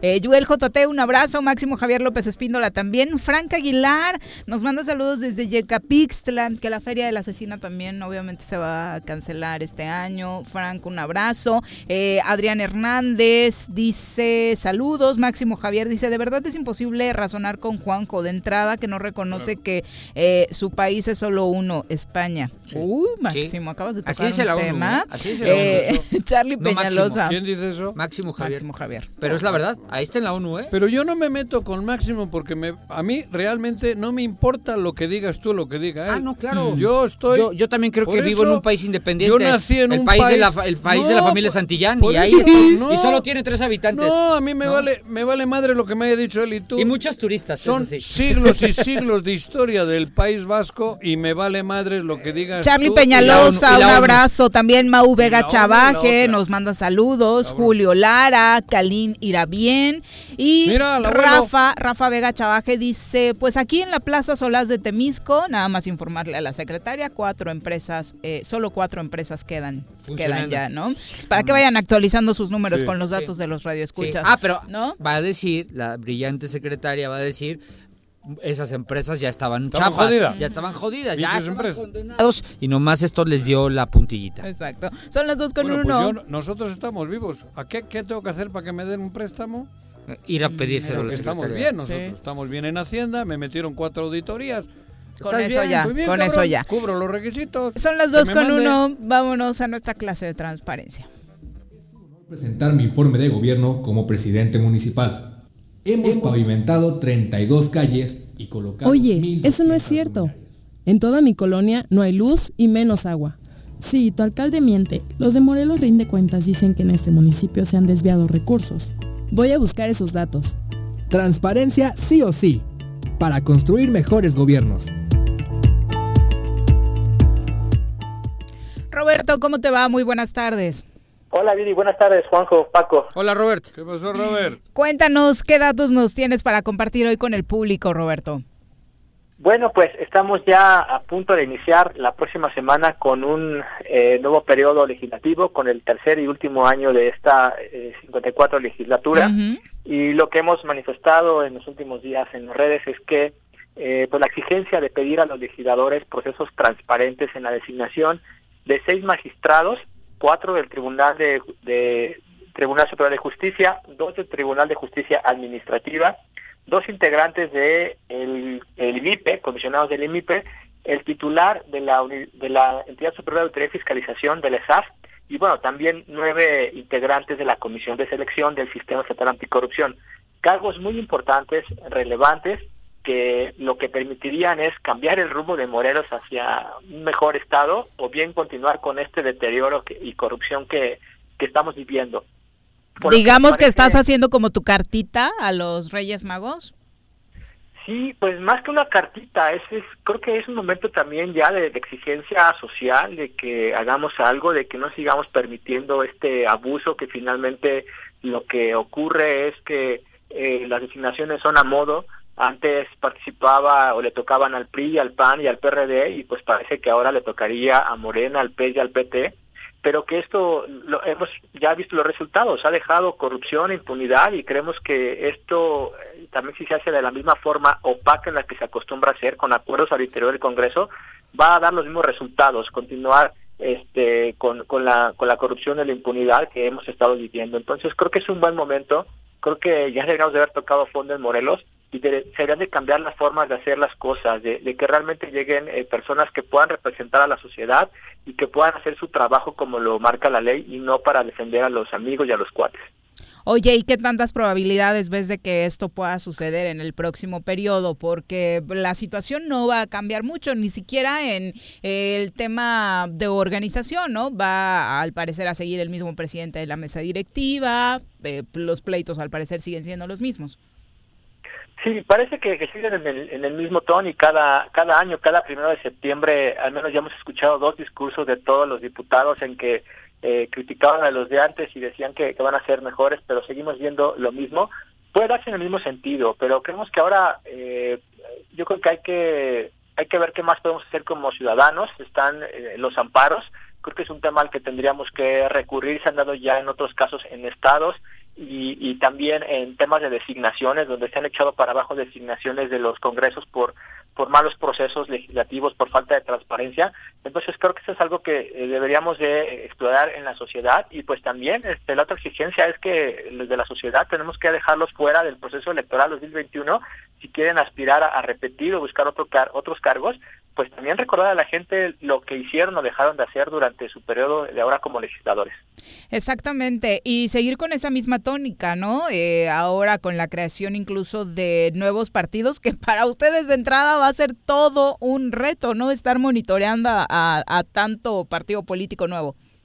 Sí, va a ser eh, muy difícil. Creemos que esto va a implicar también que se fragmente el voto, que, que puedan algunos partidos políticos que tienen estructura o recursos, algunos quizás no, no, no, no bien este, obtenidos, pero puede darse el tema de, de, la compra de votos y que esto pueda, por esa misma fragmentación y también por, por un tema de, de rechazo ya o de hartazgo, que la gente no quiera salir a votar, y que eso va a beneficiar a, unos cuantos. Entonces creemos que es necesario impulsar eh, una mayor participación, crear conciencia en la sociedad, que, tenemos que ser también muy estrictos con las personas que vamos a elegir. Ya no importan ahora los, los colores o los partidos, creo que hay que hay que mirar todavía más allá, ver a las personas lo que han hecho, lo que dejaron de hacer, eh, ver las propuestas, que propuestas pues pueden hacer cualquiera, ¿no? Pero también cuál de ellas pueden ser viables y, y sí vamos a tener mucho trabajo, pero creo que eh, pues tenemos que aportar elementos para que la sociedad pueda participar libre y, con, y tomando buenas decisiones. Ojalá así sea, Roberto. Por supuesto, estaremos monitoreando la información que ustedes nos comparten. Eh, recuérdanos la, la vía para hacerlo. Sí, nos pueden seguir en Twitter como Rinde Cuentas More y también a través de Facebook como Modelo Rinde Cuentas. Muchas gracias, Roberto. Muy buenas tardes. Saludos. Buenas tardes. Adiós. bueno, pues es cierto, ya el próximo primero de septiembre estaremos hablando de este inicio del nuevo periodo de sesiones, para ser exacto, el próximo martes. Eh, ¿Tú qué esperas personalmente, Paco? ¿De qué? De este nuevo periodo. Nada. ¿Esperan algo? Digo, a lo mejor a lo mejor yo soy ingenuo, pero no espero absolutamente nada. No tienen la capacidad para ponerse de acuerdo, Viri. Fíjate que eh, se han criticado mucho siempre. A mí me gustaría que reaccione. Pero no veo, pero ¿cómo? No, por eso, no sé, cabrón. A medida que se acerca el, junio, el 6 de junio del 21, yo creo que por lo menos eso debería de ser un motivo para que pues se decidan Pero- a hacer realmente un trabajo legislativo en favor de, la, de los ¿Pero dos qué te hace millones. pensar que no, no, no me hace pensar nada porque nunca. Yo los veo Digo, yo, yo y me han platicado cómo se creo llevan, que hay gente válida que podría reaccionar o debe de la reaccionar. manera cabrón. en la que se insultan entre ellos, eh, se hablan muy feo, muy Ah, bueno. con mucha falta de respeto, que podría ser lo de menos, ¿no? Para el quien nos escucha puede decir eso que pero es que tampoco tienen contenidos. Juanjo, eh, Por yo, no eso- yo- perdón que lo diga porque era una legislatura histórica por por su por su conformación, pero la verdad es que yo no tenía esperanzas de muchos ahí y mis y mis es que- predicciones fueron como las de Cuauhtémoc, fueron completa y absolutamente válidas. Sígueme para más predicciones, Jorge. No. Yo, yo sabía Ahora cuando nos vi tradamos acá, cabrón. Sí, cuando vi la cuando vi la, la, la conformación Ajá. sabía que este Congreso no iba a tener Pero, ¿y ninguna trascendencia. El nuevo El Walter el- Mercado, Paco Santos. Sí. No, pero a ver, Cuauhtémoc Blanco dijo el otro día que a ninguno del pasado, por ninguno habría que votar. Lo dijo él. De ¿eh? una lista amplia. De una lista amplia. No y- saliste, y Paco, en la lista. y ¿No salí? No. No, no se acordó, cabrón. No Le iban- Oye, Le estaban no. soplando. Quiero, Soplando. quiero pedirle en este momento al gobernador que me oreja. incluya en esa lista. Porque, porque Sí. quiero que me, que me incluya. Porque No, pero él ¿Pero mencionó. Ah, jodió, A Güero, a Tadeo Nava, a Tadeo, Garrigós, a, a don Jorge Mid. Mid. Pero le iban soplando. Sí. Y porque el que estuvo soplándole es igual de güey, que no ¿Quién? tiene. ¿Pisa? Alex Pisa. Ah. Digo, soplada en buen Ay. sentido, ¿no? En el que también Pasando puede que info, sople, pasando info. Pasando info. Paco Moreno. También estaba. Pero Ajá, no también. creo que lo mencionó. No, ah, no, fue a Matías. Es que habló, ah, Matías. ¿Quirós? Matías Nazario. Nazario. Ah, Nazario. Nazario. ¿Metieron a Matías en serio? Sí, lo dijo, lo mencionó. Mira nada más. Y el, Matías, y el Matías ahí anda detrás del Cuauhtémoc a ver, ay, Bueno, a ver si le, de- tira medio pedo. Sí. De- Ah, ¿lo mencionaron entonces? En Querrá- contra. Querrá, querrá Pero acercarse también al partido. Digo, lo pregunto sobre todo ahora que Enrique Paredes ya mandó su comunicado diciendo que el partido, el más, es suyo. De nadie más. No es cierto. Pero bueno, luego Bueno, hablamos de eso. eso ya luego sé eso yo lo que no, pero- cabrón. platicamos. Pero ¿para qué mandas comunicado diciendo lo que todos sabemos Todos- que, que que no? Nomás es, Es es como, me es suena, Matías. con todo cariño a Paredes, me suena como la carta de residencia que le hizo a Cuauhtémoc sabiendo que no vivía aquí. Pero eso fue de buena. No, pues ah. también este es de buena fe. Va a decir, no, yo dije de buena fe porque el más es del pueblo. No, no, no, manches. Dos con diez, vamos a nuestra clase de historia. Repasando el pasado con el maestro José Iturriaga de la Fuente en el Choro Matutino. Querido Pepe, ¿cómo te va? Muy buenas tardes. Buenas tardes, Viri. Mucho gusto a ti con Ju- Juanjo y Paco. ¿Cómo les va? Gracias, maestro. Muy bien, muy atentos a tu sección, eh, mi querido Pepe. Cuéntanos qué nos compartes. Mira, pues ahora estamos ya en el siglo XVIII hablando de nuestro tema de las epidemias en México y quería referirme al caso particular de una cita que tengo aquí de un párroco del pueblo de Parras allá en Coahuila. Eh, Primero quisiera observar cómo la, la microhistoria, la historia que se refiere a lugares pequeños en particular, viene a ser un reflejo de la historia en general. Antes, eh, hasta hace, qué sé yo, unos 30, 40 años, cuando menos en México, eh, la microhistoria eh, parecía algo eh, poco serio, más bien como un entretenimiento de cronistas provincianos. Pero ese es un error completo porque cada vez más se ha visto que la microhistoria es, como lo decía, un espejo de la historia, en este caso de todo nuestro país. Y, y bueno, así se ha reconocido el valor eh, de botones de muestra como el que les voy ahora a mencionar. Me refiero a una eh, epidemia que hubo en, en- en- no solo en Coahuila, eh, sino que en todo el noreste de México, muy probablemente desde el centro de México, una epidemia que esta referencia se refiere, como decíamos, a Parras. Y estamos hablando de 1780. Es muy interesante de la cita que les voy a leer, que son unos poquitos renglones. Vamos a volver a ver lo que ya hemos visto en otros eh, programas anteriores, cómo eh, bueno, pues la epidemia se atribuye a una decisión eh, divina y aunque sea mortífera la epidemia, pues se habla de, mise- de misericordia de Dios. es decir, se ve como un favor que hace Dios el mandar una epidemia, lo cual pues es un contrasentido absoluto. Pero la voy a leer para que quede más claro lo que estamos diciendo. Okay. Em, este sacerdote de Parras ordenó que se desenladrillaran algunas iglesias, es decir, que se les quitaran los algunos ladrillos para usar como criptas las paredes y poder enterrar eh, pues ahí lo de la cantidad de muertos que había. Y va la cita textual. En vista de la constitución epidémica y pestilencial con la que Dios nuestro Señor misericordiosamente aflige a este pueblo de Parras, la que por los secretos de su divina misericordia está quitando la vida a muchísimos habitadores, de modo que ya no hay tramo en su iglesia para abrir sepulcros, sin que se abra alguno que no sea sobre otro cuerpo recién enterrado, temiendo que la emanación de los hálitos de los cuerpos recientemente corruptos inquinen el ambiente y la atmósfera del templo. Así mandó que se entierren los cuerpos en las otras dos iglesias que hay en el pueblo de Parras. Se ha llenado de tal manera de cadáveres la parroquia que no hay tramo en ella en el que poder hacer un sepulcro sin encontrarse con cuerpos frescamente corruptos, cuyos efluvios llenan el ambiente. Bueno, por un lado vemos la eh, escatológica y terrible descripción de la mortandad, pues que era terrible como se aprecia.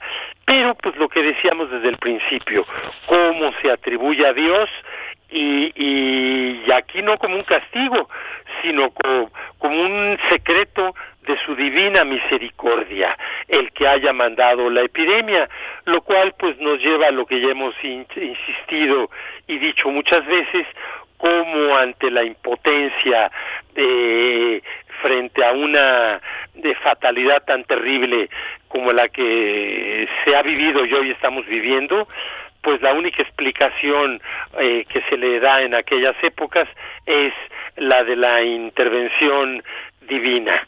Eh, bueno, pues como ven, no es nada nuevo lo que vine a agregar hoy, simplemente seguir insistiendo en ese tema. Pepe, y ahora que mencionas lo de los, los restos en las iglesias y demás, nos hizo recordar un poco lo que nos imaginábamos. La tragedia ha sido terrible, 60 mil muertos en, en, México no es cifra menor, pero de pronto eh, pues empezó a especular sobre si las iglesias en algún momento en México podrían funcionar de hospitales, eh, si íbamos a tener que recurrir a todos estos espacios, porque pues el pronóstico era que los hospitales se iban a a, saturar y dentro de lo poco afortunado ha sido que no llegamos a ese nivel, ¿no? Efectivamente, acordémonos que el primer país del mundo después de que surge en China, al parecer, lo del COVID, el primer país eh, que se vio gravemente afectado fue Italia y los agarró desprevenidos la epidemia. Entonces en Italia sí se tuvo que llegar al rechazo de enfermos en muchos hospitales porque ya estaban saturados. ¿Y qué, y, qué, qué criterios se siguió en esas primeras semanas o meses, semanas en Italia? Pues que de la cantidad de enfermos que llegaban, se les daba entrada a los hospitales a los más jóvenes porque eran los que tenían mayor posibilidad de recuperarse y a los más viejos los mandaban a su casa pues a que se murieran en familia. O sea, sí era verdaderamente una perspectiva terrible, eh, eh, desconsoladora. En México, que ya nos tocó después de aquella primera oleada en Europa, en México y en otros países sí se pudo tomar las previsiones, pues que tanta crítica le han causado al gobierno federal y al subsecretario de salud que encabeza todas estas normas eh, acerca de la epidemia, eh, eh, López Gatel. muchas críticas, pues sí, pero gracias a todas esas medidas no se han saturado los hospitales, se critica, no, es que no los reciben eh, si no están graves los los mandan a su casa. Pues sí, precisamente porque eh, él tiene que hospitalarse, hospitalizarse, pues ya en una situación que no es a los primeros síntomas. Si fuera a los primeros síntomas, llegaríamos a la saturación de los hospitales.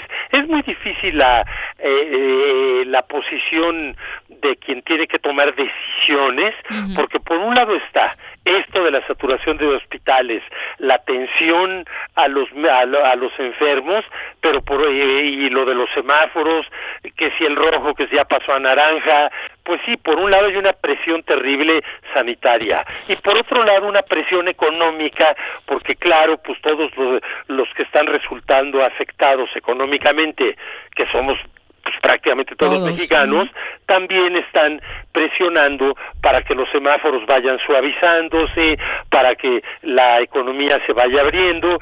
Pues sí, pero entre más abres la economía, más se puede propagar eh, la epidemia o tener un rebote de volver al alza. Eh, eh, entonces no es nada fácil tomar las decisiones y en cambio es muy fácil criticar ciertamente no hemos llegado por fortuna a la saturación de hospitales.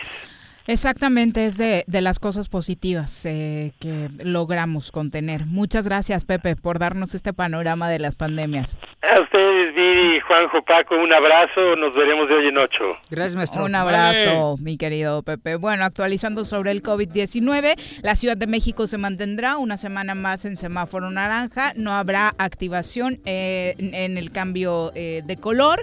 en Morelos se dio a conocer que la vicefiscal anticorrupción está hospitalizada por COVID-19. Recordarán aquella escena de la vicefiscal eh, llegando al ayuntamiento de Cuernavaca a colocar, eh, a sacar documentación y demás. Pues Guadalupe Flores Servín, vicefiscal anticorrupción del estado de Morelos, se reporta. Igual estaba el COVID en alguna computadora de las que se llevó, Está internada en un hospital de la Ciudad de México por COVID-19. Eh, se señala que Flores Servín se encuentra estable de salud se ausentó del trabajo desde hace una semana y había permanecido aislada en su casa por síntomas de coronavirus. pero el día de hoy habría, eh, según fuentes extraoficiales, sido trasladada a un hospital. Sí, sí, sí. Eh, no me parece que esté. Por las eh, imágenes. más o menos, la conozco. Es, no, es tan. o sea, no es mayor. No, a ver, no es de tu edad. Pues, no, es, es viejo. Eso ya es un caso extremo. Sí, no, no, no, no. no. ¿Y tu papá qué edad tiene, güey? Mi papá este, es más grande que tú. ¿Sí? ¿Y le dices ese pinche viejo? y bueno. Mi viejo, mi viejo. Es mi viejo. y es más grande que yo. Ya en deportes platicaremos de este tema, pero acaba...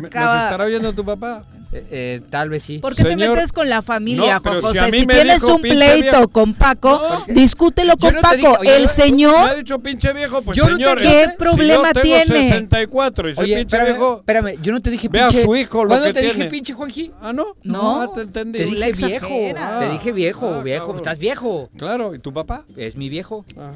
Cerramos con la actualización del COVID-19 con esta polémica que acaba de generar el técnico del equipo de Don Paco Santillán, Miguel Porque en una en la conferencia tradicional, terminando el entrenamiento, pues habla, le preguntan por Ibargüen, y él dice cómodamente y con toda naturalidad, pues es que como lleva dos positivos de COVID, eh, pues no lo estamos tomando en cuenta. Uno lo dio la semana pasada y este, este fin de semana eh, volvió a dar, entonces seguramente no va a jugar.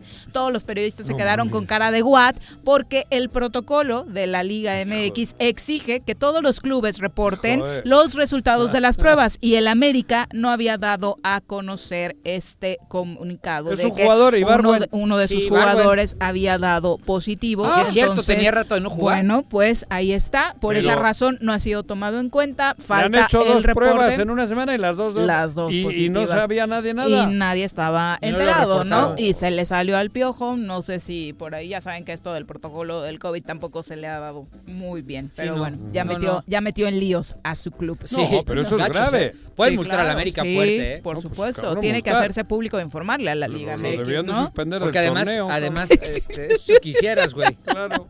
¿para qué? Bueno, es son las 2.22. Nos vamos a una pausa, volvemos. ¿Y campeón? Me amarran como puerco. Mire. ¿Quién te manda a salir en plena contingencia? Quédate en casa y escucha. El Ayuntamiento de Ayala, que encabeza el ingeniero Isaac Pimentel Mejía, progresamos y trabajamos apoyando a nuestra gente con descuentos del 80% en recargos en impuesto predial. Sí, durante el mes de agosto te descontamos 80% en recargos. Además, puedes pagar a meses con tarjetas participantes, excepto Banamex y American Express. Ayuntamiento de Ayala, trabajando por nuestra tierra.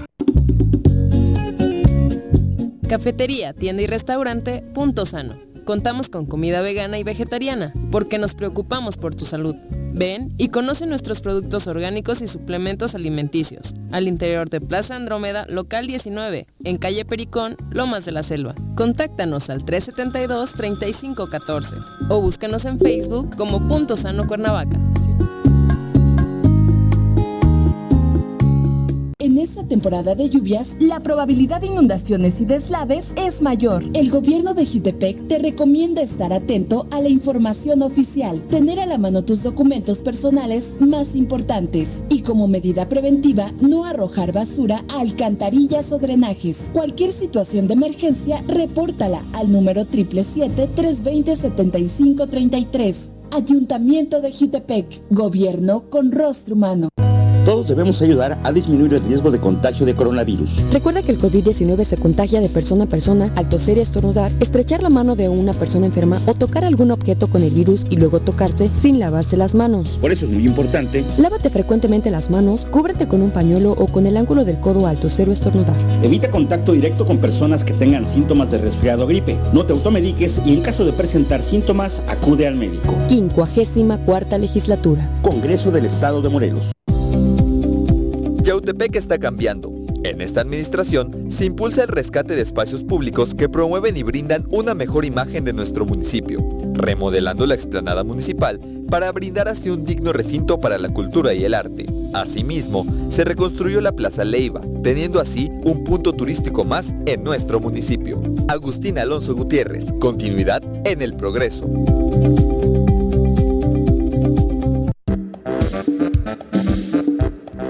¿Quieres interactuar con nosotros? Búscanos en nuestras redes sociales como El Choro Matutino. Agréganos en WhatsApp al 777-443-4208. ¿Y por qué no? Sintonízanos desde la página web www.elchoromatutino.com. También puedes llamarnos a cabina al 311-6050. De lunes a viernes, de 1 a 3 de la tarde por Radio Desafío. Somos la mejor revista informativa del país. Somos... Quédate en casa. Quédate en casa. Quédate en casa. Quédate en casa. Quédate, quédate, quédate. Y escucha...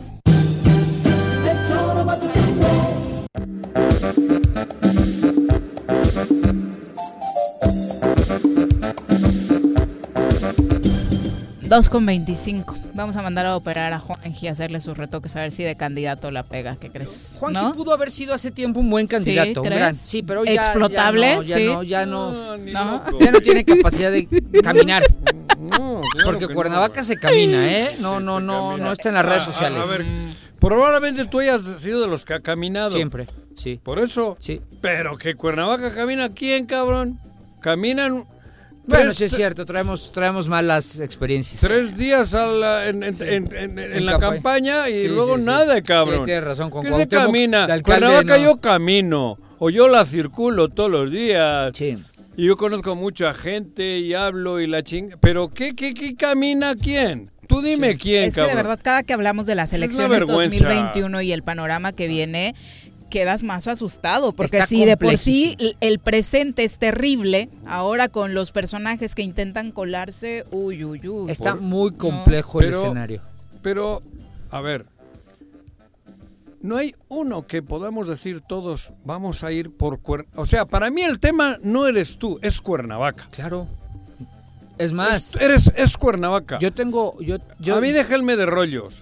Claro. Vamos a hacer, no sé cómo, qué esquema, para que salvemos, o sea, para que ayudemos a Cuernavaca, lo mismo que Morelos. Yo lo he intentado y te voy a decir que te, que te No sé, responden no sé muchos de qué los hacer, actores. no A sé, ver. no sé qué decir, güey. pero imagínate, imagínate, o sea, todos con Cuernavaca. ¿Y qué características le pondrías a esa persona? Es que ese es el problema. Porque te voy a decir algo. Pero, no, no, yo no hablaba solo de uno. Hablaba de un grupo. Por eso. De un comité. Pero que alguien tiene que ir al frente. Sí, sí, claro. ¿No? Joder, cabrón. ¿Qué Bilbao- características le pondrías a esa persona que va al frente? Ojo, eh, porque yo, yo lo he dicho aquí, allá afuera Tiene y en que donde me he ser uno sentado. Pero es que lo terrible es lo que estábamos platicando, que las características al parecer necesitan ser guapo y hablar bonito. No, Pareciera que- No, eso no, y la verdad es que Yo no. creo que tiene que ser una persona de Cuernavaca, Obvio.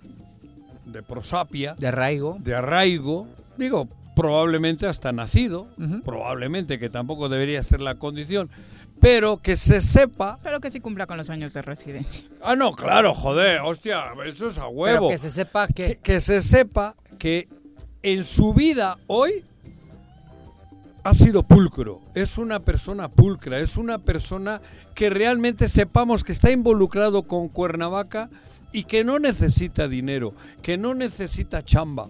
Es que que no, mira, digo, por vamos a- eso- vamos eso a- me has vamos a- pero, pero yo le arroparía a él, a esa persona, contigo, Ahora, con Pepe, Tú estás, con Juan. tú estás Digo, diciendo el deber ser. Así debe, coincido contigo, ¿eh? Ah, Coincido. Ahora, pero, ah, cuidado, te voy a decir lo que otra- pasa en el es, en lo que es, Ajá. en la, en la, en la, La en- realidad. En la Sí, realidad. cabrón, Va- a- Voy a poner nombres, ¿eh? Sí, voy a poner también. nombres como los he puesto en la mesa. Ajá. Oye, pues a ver, este... ¿Qué? Pues hay que apoyar a, no sé, Bolaños. No, no lo van a dejar en el pan. No, ese ya no, ya, ya fue. Una cosa muy recurrente. No, él fue presidente del Congreso y no hizo nada por Cuernavaca, siendo presidente del Congreso. Bueno, vamos a apoyar a Matías Nazario. Uy, no, ese tiene muchos muertos en el closet. Así, así. No, no, no, en el medio PRI no lo puede ver y otros de otros lados no. En Bueno, vamos a apoyar a, mm, a José Luis Uriostegui, gran tipo, gran abogado.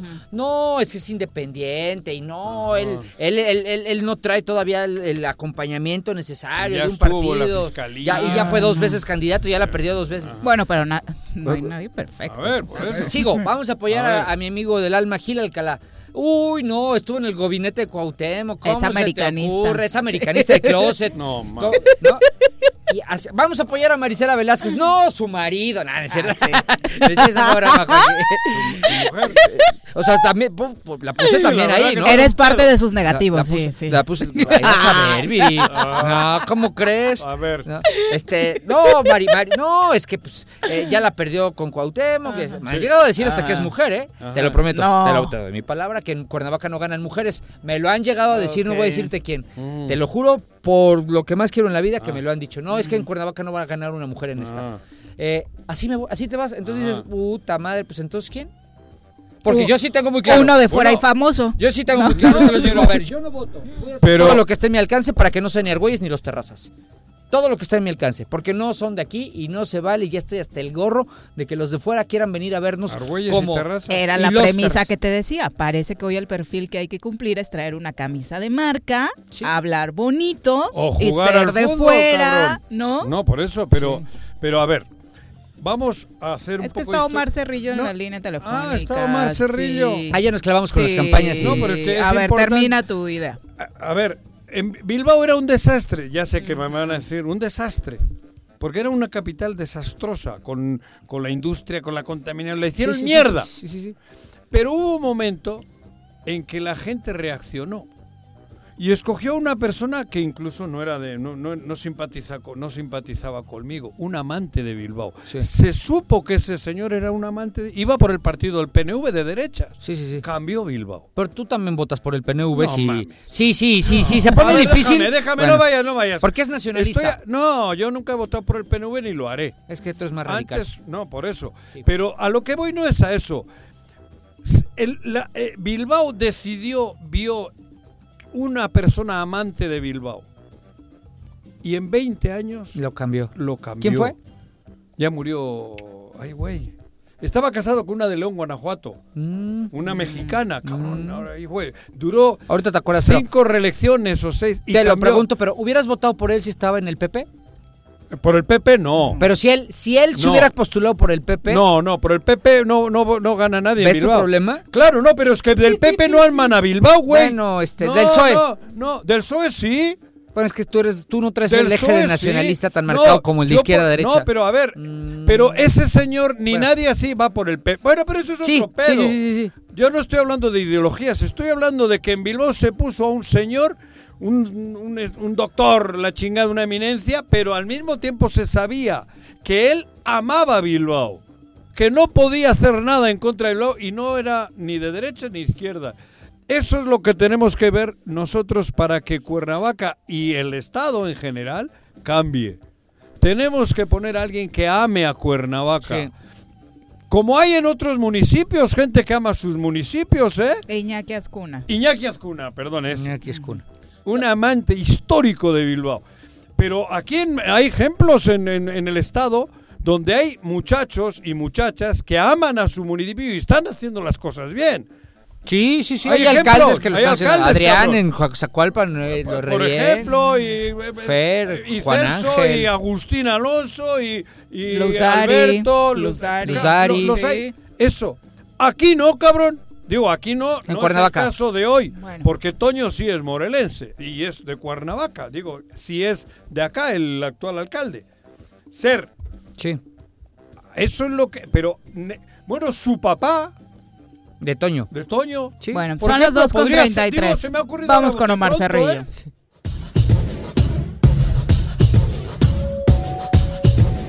Michael Jackson, Elvis Presley, Coldplay, Black Sabbath, Daddy Yankee, Juan Gabriel, Red Hot Chili Peppers, Shakira, Led Zeppelin, Rihanna, ACDC, Luis Miguel, Kiss, Scorpion, Queen, David Guerra, Muse, José José. Desde los Beatles hasta el Chente. Desde Metallica hasta Morat. Que no se te pase. Conoce la trayectoria de tus artistas favoritos hoy en la música. En el choro.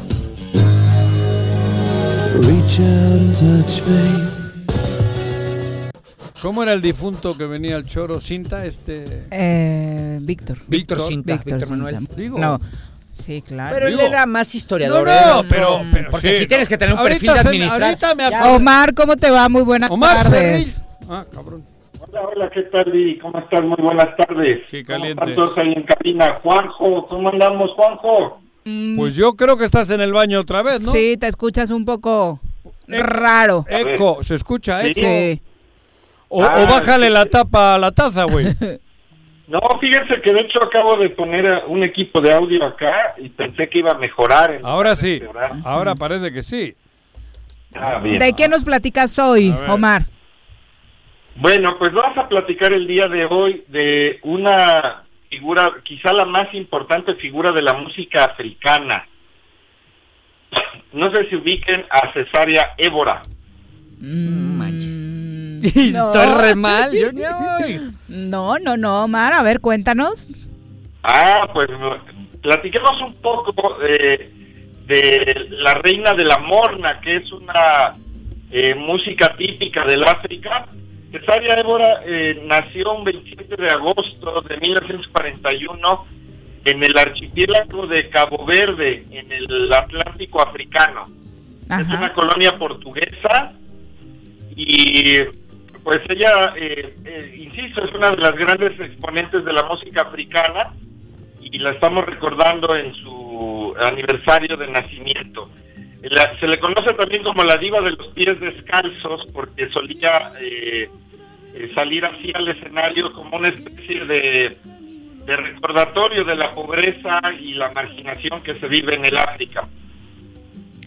Vamos a escuchar un poco de la música de Cesárea y ahorita seguimos comentando un poquito. Oye, nada más danos el contexto. Entonces, eh, decías que estaba eh, precisamente celebrándose una fecha importante eh, en torno Sí, a el día ella. de ayer fue su, su natalicio, el 27 de agosto de 1941. Ok, perfecto. Escuchamos entonces eh, parte de su legado. Saudades, minha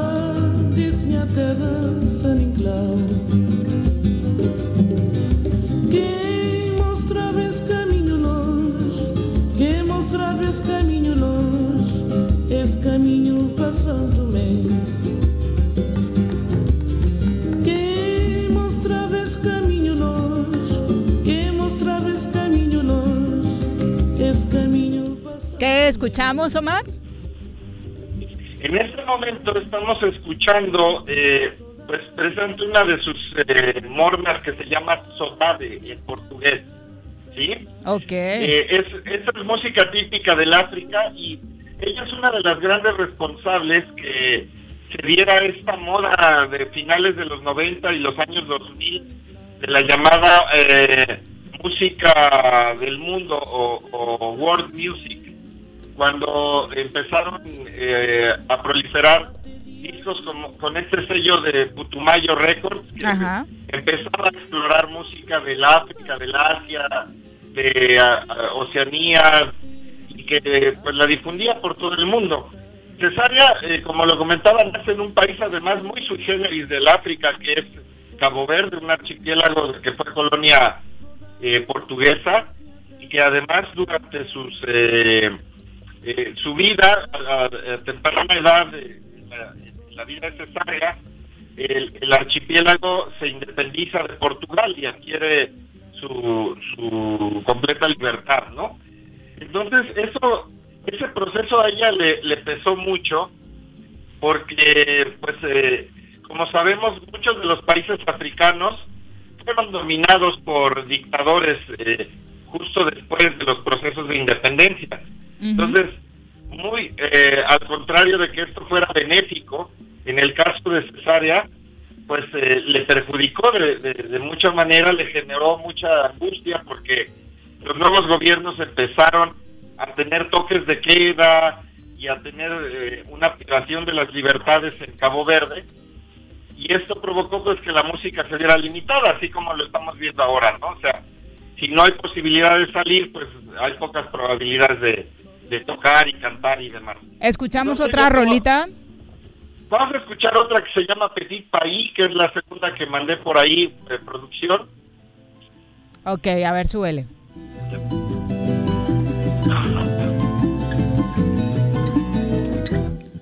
Lá nasceu boi uma estrela que cata brilhar ali na mar boi uma areia que cata moiar mundo fora só Rotimar terra pobre cheia de amor. Tem morna, tem coladeira terra sal cheia de amor.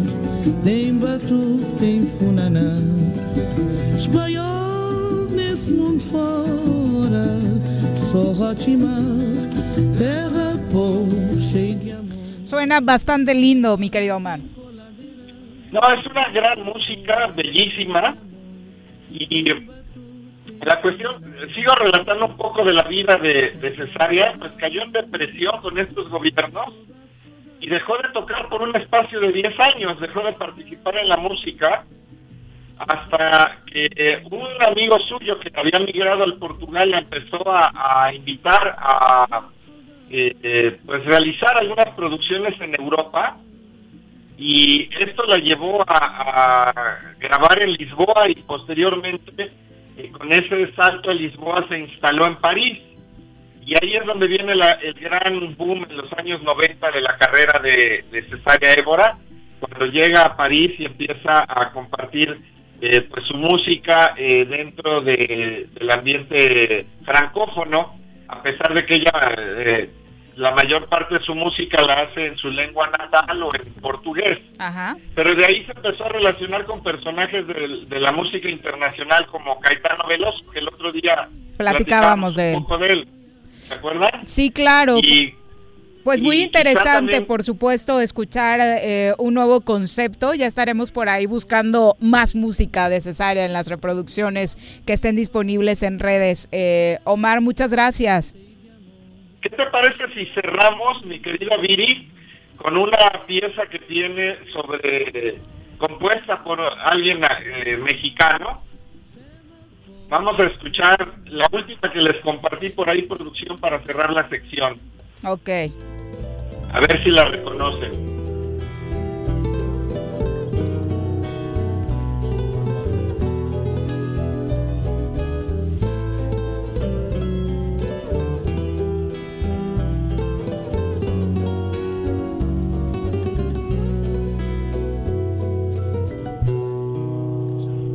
Bésame.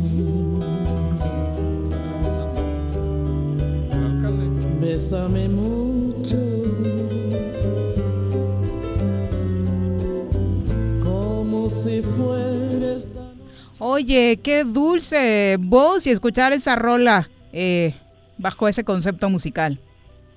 Sí, esto es con ese sabor de música africana que además hay que recordar la, la canción, obviamente muy popular en México, pero es de un autor cubano. Entonces hay un vínculo, como sabemos, de todo el Caribe con África. Y eso es algo que además Cesárea eh, explotó mucho, se vinculó precisamente con la música caribeña y africana en alguna parte de su carrera. Entonces, pues esto es una joya, ¿no? Bésame Exacto. mucho con Cesárea Évora. Muchas gracias, Omar. Muy buenas tardes. Al contrario, muchas gracias a ustedes. Saludos a todo el auditorio. Saludos. Y, y, bueno, siendo las 2 con 43, eh, desafortunadamente tenemos que enviar eh, pues un pésame, eh, Mm. nuestro más sentido pésame para eh, el alcalde de Emiliano Zapata, Fernando Aguilar y su familia por el sensible fallecimiento de su padre, don Andrés Aguilar Áviles. Así que un abrazo para toda la familia. Sí, ya más eh, tarde, hace de- ratito de le, Fernando, ¿no? le enviamos Ujú. un mensaje, Fer, sí es cierto. Ujú. Olvidé Fíjate, comentarlo ¿qué al día? llegar. Día del abuelo. El abuelo. Exactamente.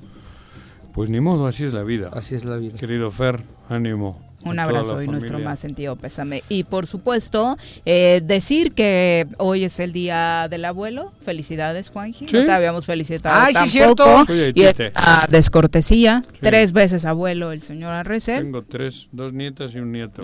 ¿Y Sí. qué tal va tu vida como abuelo, Juanji? Pues como casi ni les veo, cabrón. ¿Están en España? No. ¿En? España, ¿No? País Vasco, ¿En España? Dos. Ah, dos en el en Una en la península yucateca Espera y otra en la península ibérica. Tiene los hijos en España y a ver si te va a ir como conmigo, güey. Sí, sí. Este, Bueno, vamos ahora, si les parece, a platicar de los deportes, porque hay mucha información que contar al respecto. Las pelotas, las pelotas, las pelotas juega usted. No hay deporte en este mundo donde no las use usted. Las pelotas, las pelotas, las que sueña para usted. Son las de Ninelli, Niurka, Maradona y Pelé. Las pelotas, las pelotas, las pelotas, sabe usted. Son las mismas en Bilbao. En en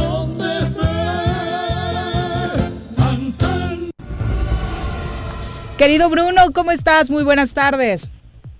Hola Viri, buenas tardes, buenas tardes también para Juanjo y para Paco, saludos. Hola. Un abrazo, Bruno. Cuéntanos. ¿Qué tienes? Sí, sí, pues continúa esta novela con Messi, ahorita, ah, bueno, ahora se ha calmado un poco más la situación con el caso de la cláusula de 700 millones de, de, lo- de dólares que tiene, de euros que tiene, y se ha puesto un poco más complicada la situación acerca de su fichaje.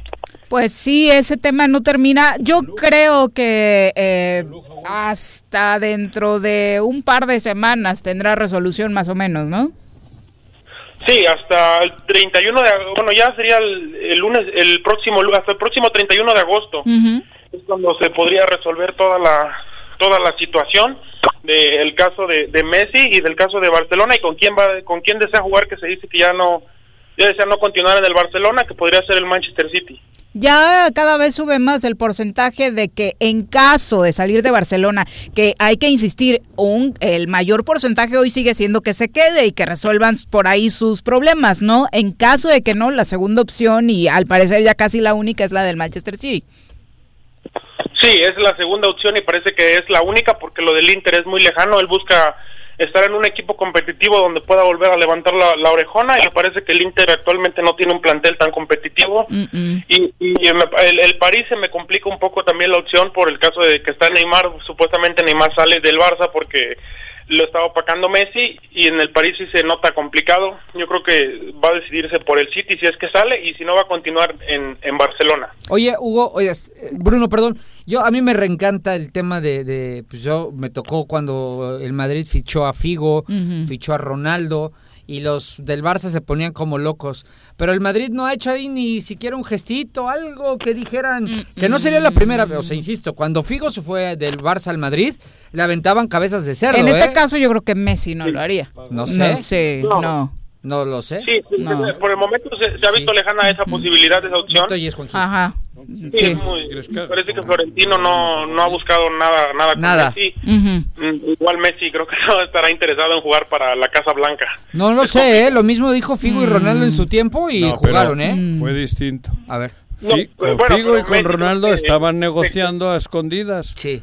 Y una noche hicieron la pagaron la cláusula y se fueron por la puerta de atrás. Sí. Este es un caso distinto, a obviamente. ¿no? Además nada que ver Figo, que fue contratado ya siendo un jugador hecho a Cada Messi. uno que se hizo en la Masía. Sí, el amor Ah, de Messi. Messi por creo que Me- sí, por sí. mucho que le pueda criticar a Juanjo, yo creo que pasar por el Madrid es algo No. a lo que no se atrevería. ¿no? Preguntaba, dice- yo preguntaba. Matizo eso, Ajá. porque yo no me imagino a Xavi ni a Iniesta jugando en el O a Real Piqué. Madrid. O a Ramos en el Barça. O a Ramos, Ramos, en sí, el Barça. claro. Que del, del Madrid han ido al Barça. ¿Quién?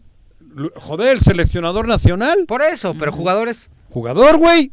¿Quién? Este, el que es el seleccionador. Luis Enrique. Luis Ah, Luis Enrique. Enrique, cierto, Pero cierto. era jugador hecho en Asturias. Cierto. No cierto. era- no era pero de es un caso único, o sea, pero fueron los dos casos emblemáticos son Ronaldo y Figo y fue al revés. Claro, pero tam- no, y este. No, Luis- Luis Enrique no era tan. ¿Cómo no, Luis no Enrique? fue- Ay, no nada más fue- nos acordábamos de él por el codazo en el Sí, mundial. no fue, No, pero Luis no fue Enrique, tan- pero- tan- no, no fue el tema de Figo, Pero, pues. ni- pero ninguno de los tres eran creación de los equipos, eso es a Sí, lo que voy. eso es cierto, no como Messi. Messi es. No eran canteranos. Yo no preguntaba porque el Messi Madrid- nació en, en Rosario, pero cabrón. El a Madrid los, a trae los la 12 anita. años sin cumplir 13 estaba en Barcelona. El Madrid trae la anita y, y yo y no la ha podido ¿Qué? no la ha podido aplicar Gastar. bien, ¿no? Yo quiero que vayan sobre Mbappé, pero pues también este No puede bueno, aplicar bien porque tampoco es fácil. No, tampoco ha logrado invertir mucho el Madrid con eso de la renovación del Santiago Bernabéu. No, no ha soltado, no ha aflojado mucho la pasta. Pero tiene la nómina cubierta. Sí. O sea, tiene Sí, que soltar. Recordemos que hay topes, Claro. entonces no pueden llegar así Ajá. como los como, como era cuando estaba Beckham, Zidane y Los Galácticos. Los Galácticos. Los Galácticos. Bueno, y lo que pasa es que ahora se ha disparado todo, ¿no? Ah, Desde Sí. que salió la ley Bosman. Bosman, cambió todo. Todos los europeos juegan en libertad en cualquier equipo y cinco extranjeros. Sí. Es una reverenda sí, chingadera. pero con los ex- con, con la cláusula de Ah. europeos ya y además los europeos y creo que después de cuatro años ya te nacionalizas. A los tres. A los tres años ya te puedes eso, nacionalizar. El ya- Chucky ya no tarda en tener pasaporte Claro, europeo. Como ¿no? tienen Herrera, Como y Guardado. Herrera, sí. y Herrera, sí. Entonces ya no cuentan, entonces claro, es un Ajá. mamoneo ahí. Por eso, y Sí, pero de pronto al Madrid incluso hoy creo que todavía en ese tema del tope salarial no serían tantos los movimientos que tendría Y- que hacer y porque no está en un momento de la nómina tan fuerte. El problema tendría París Saint Germain, ¿no? Que nada más con Neymar tendría que soltar a, a cinco o el seis o a Neymar también- solito. No, pero el Madrid tiene cubierta, ¿eh? Tiene. El Ya está el tope. Tiene que soltar a Bale y a. Pero este que ya se quiere ir y- ese. Ah, ya, Bueno. Pero, la- pero James, tiene la nómina. parece que salen, salen esta temporada que viene. Sí, Ah. obvio. El Madrid se está Sí. tardando en hacer ya sus limpias, ¿eh, Bruno? Porque sí, Sí. no, no Le mal, urge. mal, mal. Bueno, mal. pero entonces, ¿Messi se queda o se va? No hay nada nuevo. Nada nuevo. ¿No traes ningún chisme nuevo? No, hasta el momento no. Sigue esta, no sé si esta lucha, esta pelea entre los abogados de Messi y el, y el Barcelona, pero hasta el momento se queda Messi en Barcelona. ¿Sabes en qué creo que Se va a terminar la historia? En que sí se va a ir.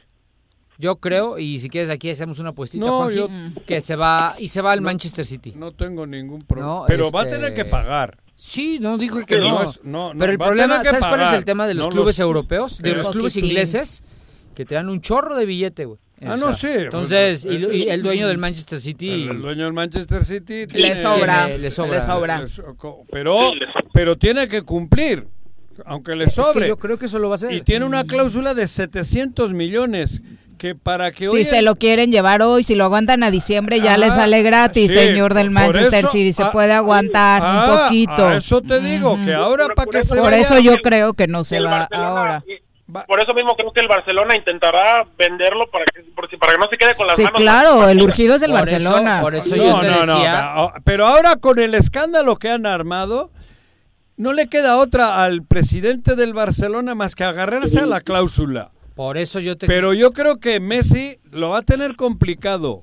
¿Tú crees que el Si Barça va- va... a dejar ir a Messi sin una pasta de por medio? No, eso te estoy diciendo. Por eso te digo Bueno, que si Pero- Bartomeu no se fue por Messi, se va porque dejó ir a Messi Ah. gratis. O sea, lo que le costaría No, eso, pero, ¿no? pero antes, pero para esa época él ya se va a ir, porque hay elecciones Un y año, este güey no, año, no, no, sí. en marzo. Sí, por Marzo. eso. Ah, Bueno, por el eso. próximo año. ¿Y ahorita cómo van a abrir la elección? No, no la van a abrir. O sea, por eso. Ya No. está la convocatoria para marzo.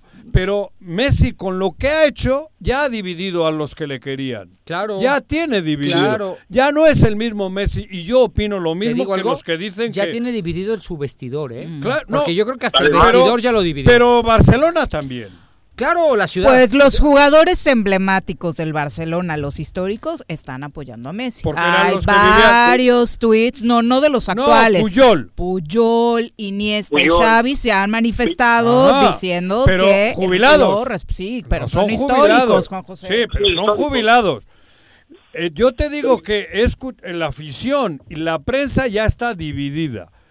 De haber tenido la prensa casi el 90, hoy ya tiene más problemitas. Ya se empieza a hablar de en otros términos, como creo que lo he comentado yo aquí. Un poquitín, tampoco es para tanto. Y basta ¿Cómo con no? revisar las redes Ah, sociales, no, que lo no, hemos pero- estado haciendo a diario con No, el caso pero- Messi. y la verdad es que el villano de la película sigue Ah, no, siendo ese va ser, no, ese va a ser siempre. No, ese es 100%. Pero Sí, por- por ese Messi amado ya no es tan amado para una gente. El villano, claro que es Bartomeu. ¿Cómo se llama ese Sí, güey? sí, sí. Ha llevado al equipo a esta situación. Por, por pendejada y media, por tenerle Sí. a quitarle a Valverde. Desde la salida de Valverde Por se acabó. mucho dinero en, en malos fichajes que han llegado. Pero Sí. sobre todo ha sido este último año. Porque Sí. con Valverde estaba en los tres torneos y ha perdido los tres. Con Valverde estaba en la Copa, De estaba hecho, en la ahí Liga de fue líder. donde pierde el vestidor. Ajá, Mm. exacto. Ahí. En- en la- pero hoy. Pero digo, bueno, si no hay novedades con el caso Messi, pasemos a algo más interesante que es la Liga MX, mi querido Bruno. Ay, cabrón. Sí, comienza esta noche en punto de las de las 19:30 horas en Ajá. la capital en la capital del, del Camote allá en Puebla contra De Toluca. allá viene Juanji. de, de tragar, de tragar algo. No, unos huevos. Bruno, no te rías de tu jefe y menos lo albures, por favor. No, para nada, para nada, yo no dije nada. Bueno, continuamos con el Mazatlán ante Tigres, también hoy ¿Pero a contra quién iba a jugar? contra Toluca. Ah, ok. Uy. Ante Toluca. El y clásico, media. el clásico, ese también tiene un nombre medio raro, ¿no? Ese partido. Sí, choriceros contra Camotero. Bueno, ¿quién es tu favorito? Obviamente con los Diablos Rojos del Toluca para, para este partido ante, ante Puebla que viene de viene de más a menos y Toluca viene al, re- Toluca es al revés, Toluca inició muy mal y ahora viene repuntando. Perfecto. Bueno, ¿tenemos dos partidos hoy entonces? Sí, Mazatlán contra Tigres eh, a las a las 9:30 horas. Pobre Mazatlán. Mis águilas, ¿contra quién van, Bruno? Deja de hablar de todo. Ahora sí, lo importante. ¿Contra quién van mis águilas? Juegan el día de mañana en la cancha del Atlético San Luis en el Alfonso Lastras a las 7 a las 7 de la noche. Buen partido, un San Luis que no me parece que todavía no llega a su tope futbolístico contra una América que Anda viene de una de dos semanas complicadas tra- tras haber recibido siete goles en dos partidos y, ¿Qué, y qué le pasa a Memo, eh? O sea, de verdad, así. o sea, de verdad. Memo es así. Eh, y no, no lo pregunto con mala intención, No, sino de que- verdad. O sea, al parecer es un portero solo para mundiales. Solo para es así. ¿Es- ¿En serio? O sea, no, yo, yo le cambiaría solo para partidos importantes. Porque Memo, su- si te das cuenta, si analizas su historia, Memo no se equivocó en ningún partido importante. Eh, se equivoca en esos. Y feo. Y feo. Y feo. Este, sí, sí, sí, sí, se le puede ir la bola por abajo de las piernas en un América Porque de Celaya, pronto cuando ¿eh? estaba en- menos. Se co- creo que es eso. Subestima o a los se motiva rivales, más ¿no? o se motiva más en, En los la importantes. se concentra. Sí. Porque se hizo todo aquel mito de que, ay, es que cuando estaba en Francia estaba en equipo chico y, Sí. y, de- y por eso siempre goleado y goleado en demás, pero y dejó un Francia, ¿eh? récord terrible por allá. En sí. España y en Sí, Francia. también pasó por Bélgica, también fue Ujú. le movieron mucho las redes en Bélgica, en, en- en el Granada no le fue nada bien, por igual. No, en Málaga, en Málaga nunca se pudo consolidar en la titularidad contra Kameni. Sí le ha costado bastante trabajo, pero como, como dice Paco, solamente es un portero en partidos importantes y para mundiales. Pero jugó en el otro y le metieron más goles que a... ¿En cuál jugó en España? Jugó en Granada. En y Granada, en también- Granada. Sí, lo mandó a eh, segunda, cabrón. Sí, sí, sí, sí. Y el otro era en el... ¿Cómo se llamaba en Francia? En el- En el, en el Ajaccio. En, el Ajaccio. sí. Lazio. Pero, pero No, Ajaccio. Ajaccio. Ah, ah, en el Ajaccio, que es de la isla... Ajá, donde nació Napoleón. Ajá. Este, pero el tema es que a- a- si analizas también en los partidos importantes de Memo, Realmente no hay un error así que, Pues no que se lo equivoca, pero, o sea, todos vamos a recordar siempre a Memo frente a Neymar en Brasil 2014. No. Sí, ¿no? se- se o abrió. sea, es como... Memo Sí. es un malabarista debajo de la portería, Sí. pero Memo no es un gran portero, no me jodan. Yo también lo creo, yo también lo creo, ¿eh? goleado, ¿eh? Yo, yo también lo creo que no es, Ah, lo no. que creo es que se creó un mito en torno a él, claro. porque eh, no, Sí. o sea, no ha cometido, México. insisto, no ha cometido grandes errores. Eh, No. En la selección ningún portero cometió un gran error. ¿eh? Al- al- día de hay hoy- que parecer. Al día de hoy, ningún, torne- ningún portero de la selección mexicana en los últimos mundiales ha cometido un error que nos cueste algo. Ni Pablo Larios, que fue un extraordinario portero y tal, no daba para ser el portero de Europa. No, ni Jorge Ni Campos. Jorge Campos, No, no, eso, a no, eso no. quería No, llegar. No, no. Y Osvaldo y otros con otras características, sí. Creo que Osvaldo y Adolfo, tal Adolfo tal vez le faltaba Yo estatura, pero eran estatura. porteros Sí. que podían Adol- haber, ¿no? a- al- este primero, no, ¿a qué A? Osvaldo. A Osvaldo no. Osvaldo, ha habido, hay porteros que sí tienen. No, Osvaldo sí tenía Osvaldo, físico Osvaldo. para ir a Europa. Creo claro. que para O el conejo tampoco. No, el conejo no, chaparrito. no, no, Claro no, no. no. ¿no? ¿Quién fue el portero? Sí, la- la- la- el miedo era cuando tenía que brincar por el balón, ¿no? Con los jugadores alemanes Pero o el noruegos. era potente. Tenía fue claro, Sí. igual que Campos, a Y este güey agilidad. no. El Greñas que juega en tu equipo no. No, lo que tiene unos brazotes, entonces con sus brazotes En alcanza, al- exacto. ¿No? Pero bueno, sí, Memo, Sí, Memo es lleva muchas goleadas en, en los clubes donde ha jugado. Tiene aquel 7-0 histórico de, de Chile contra México. Entonces Sí. son cosas que hablan muy, muy y en mal. Bélgica también se la dejaron caer fea en algún partido. Varios. No sé si También tiene metieron récord negativo. sí, tiene varias goleadas. En el estándar. Eh, de Lieja. De Lieja. Bueno, cerramos con la jornada ya, mi querido Bruno. Ya es lo único que importa la jornada del América. Te calmas, mañana hay mucha actividad importante. Vámonos, no hay otra cosa que importe. A ver si ya dejaron buena la iluminación del Azteca. Sí, continuamos mañana también en, con las Chivas que ya perdonaron a los que se fueron de fiesta, tanto a Alexis Vega como a Uriel Antuna, que les van a, van a, van a percibir nada más el 50% de su salario, lo que queda del resto de la temporada. Muy bien, la verdad, el capitán Jesús Molina con ese video, donde me gustó una palabra que dijo que les iban a dar su última oportunidad a este par de jugadores, que no es la primera borrachera a la que, a la que acuden o a la que publican en sus redes sociales. Yo no le creí mucho a Alexis Vega porque el compromiso que hizo con la afición de Chivas es no les voy a fallar. Entonces, como que estamos traumados Sí, acá en esa frase, esa frase ya nos la sabemos. Me da el Sí. Sí, bueno, también el Cruz Azul ante Necaxa en la cancha del, del Estadio Azteca a las a las 9 de la noche. Ajá. El día de mañana, un partido importante, Necaxa regresa a la capital, desafortunadamente pues va a ser a puerta a puerta cerrada este este compromiso y no no va a poder eh, existir toda esa afición de Necaxa que, que existe Uy, en el sí, muchísima. Qué sarcástico andas.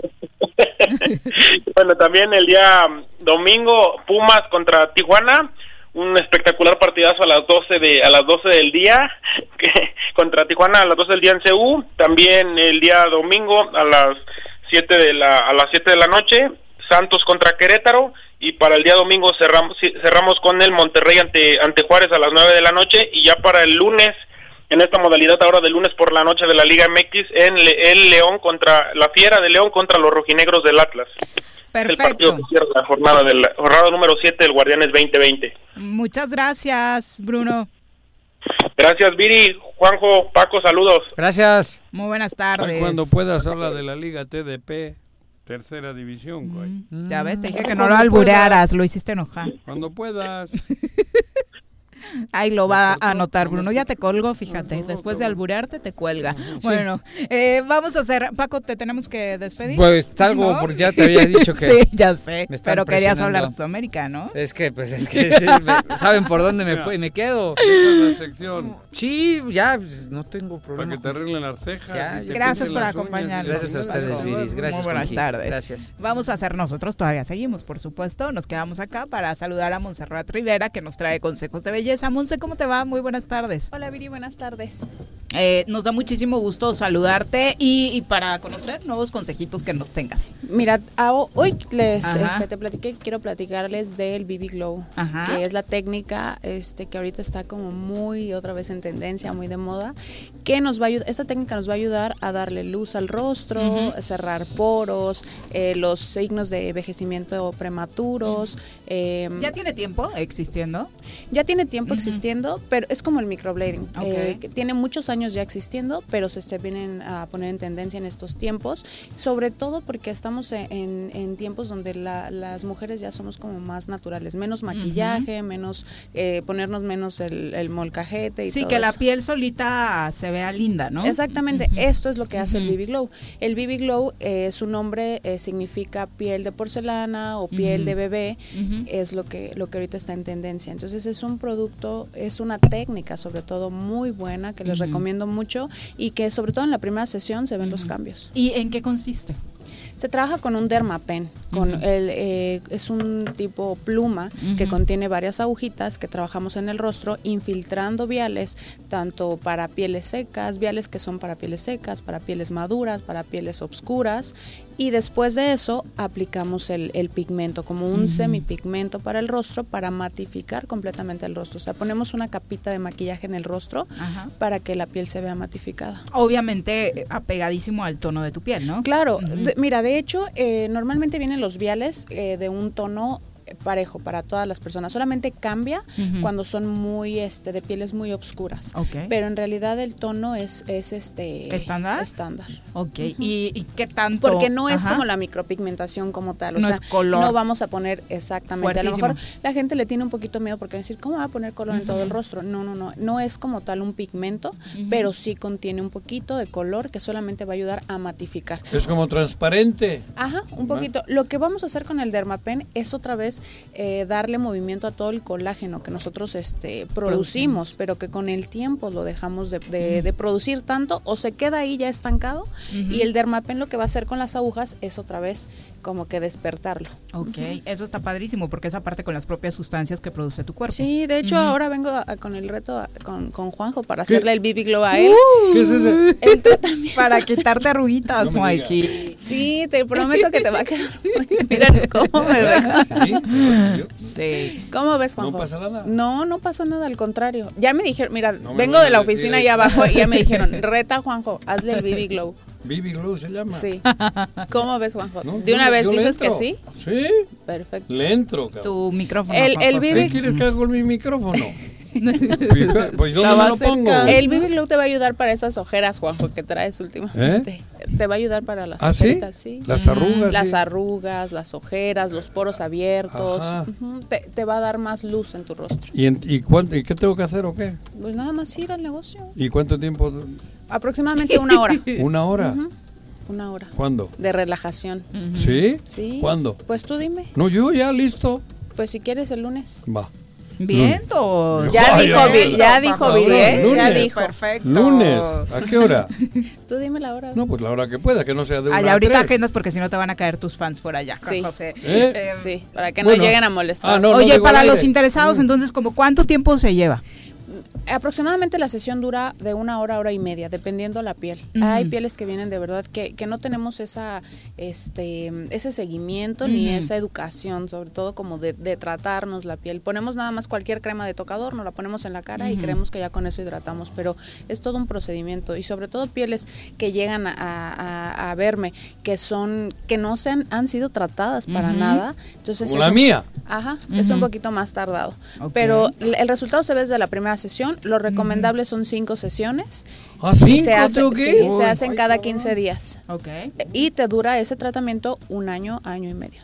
Pero la, pero se ve De aquí a las elecciones, Eso- Mikey, te vas a ver El resultado Si se de ve candidato, desde la primera sesión. Ni terrazas me gana, cabrón. Sí, y- Digo, en el póster ese que...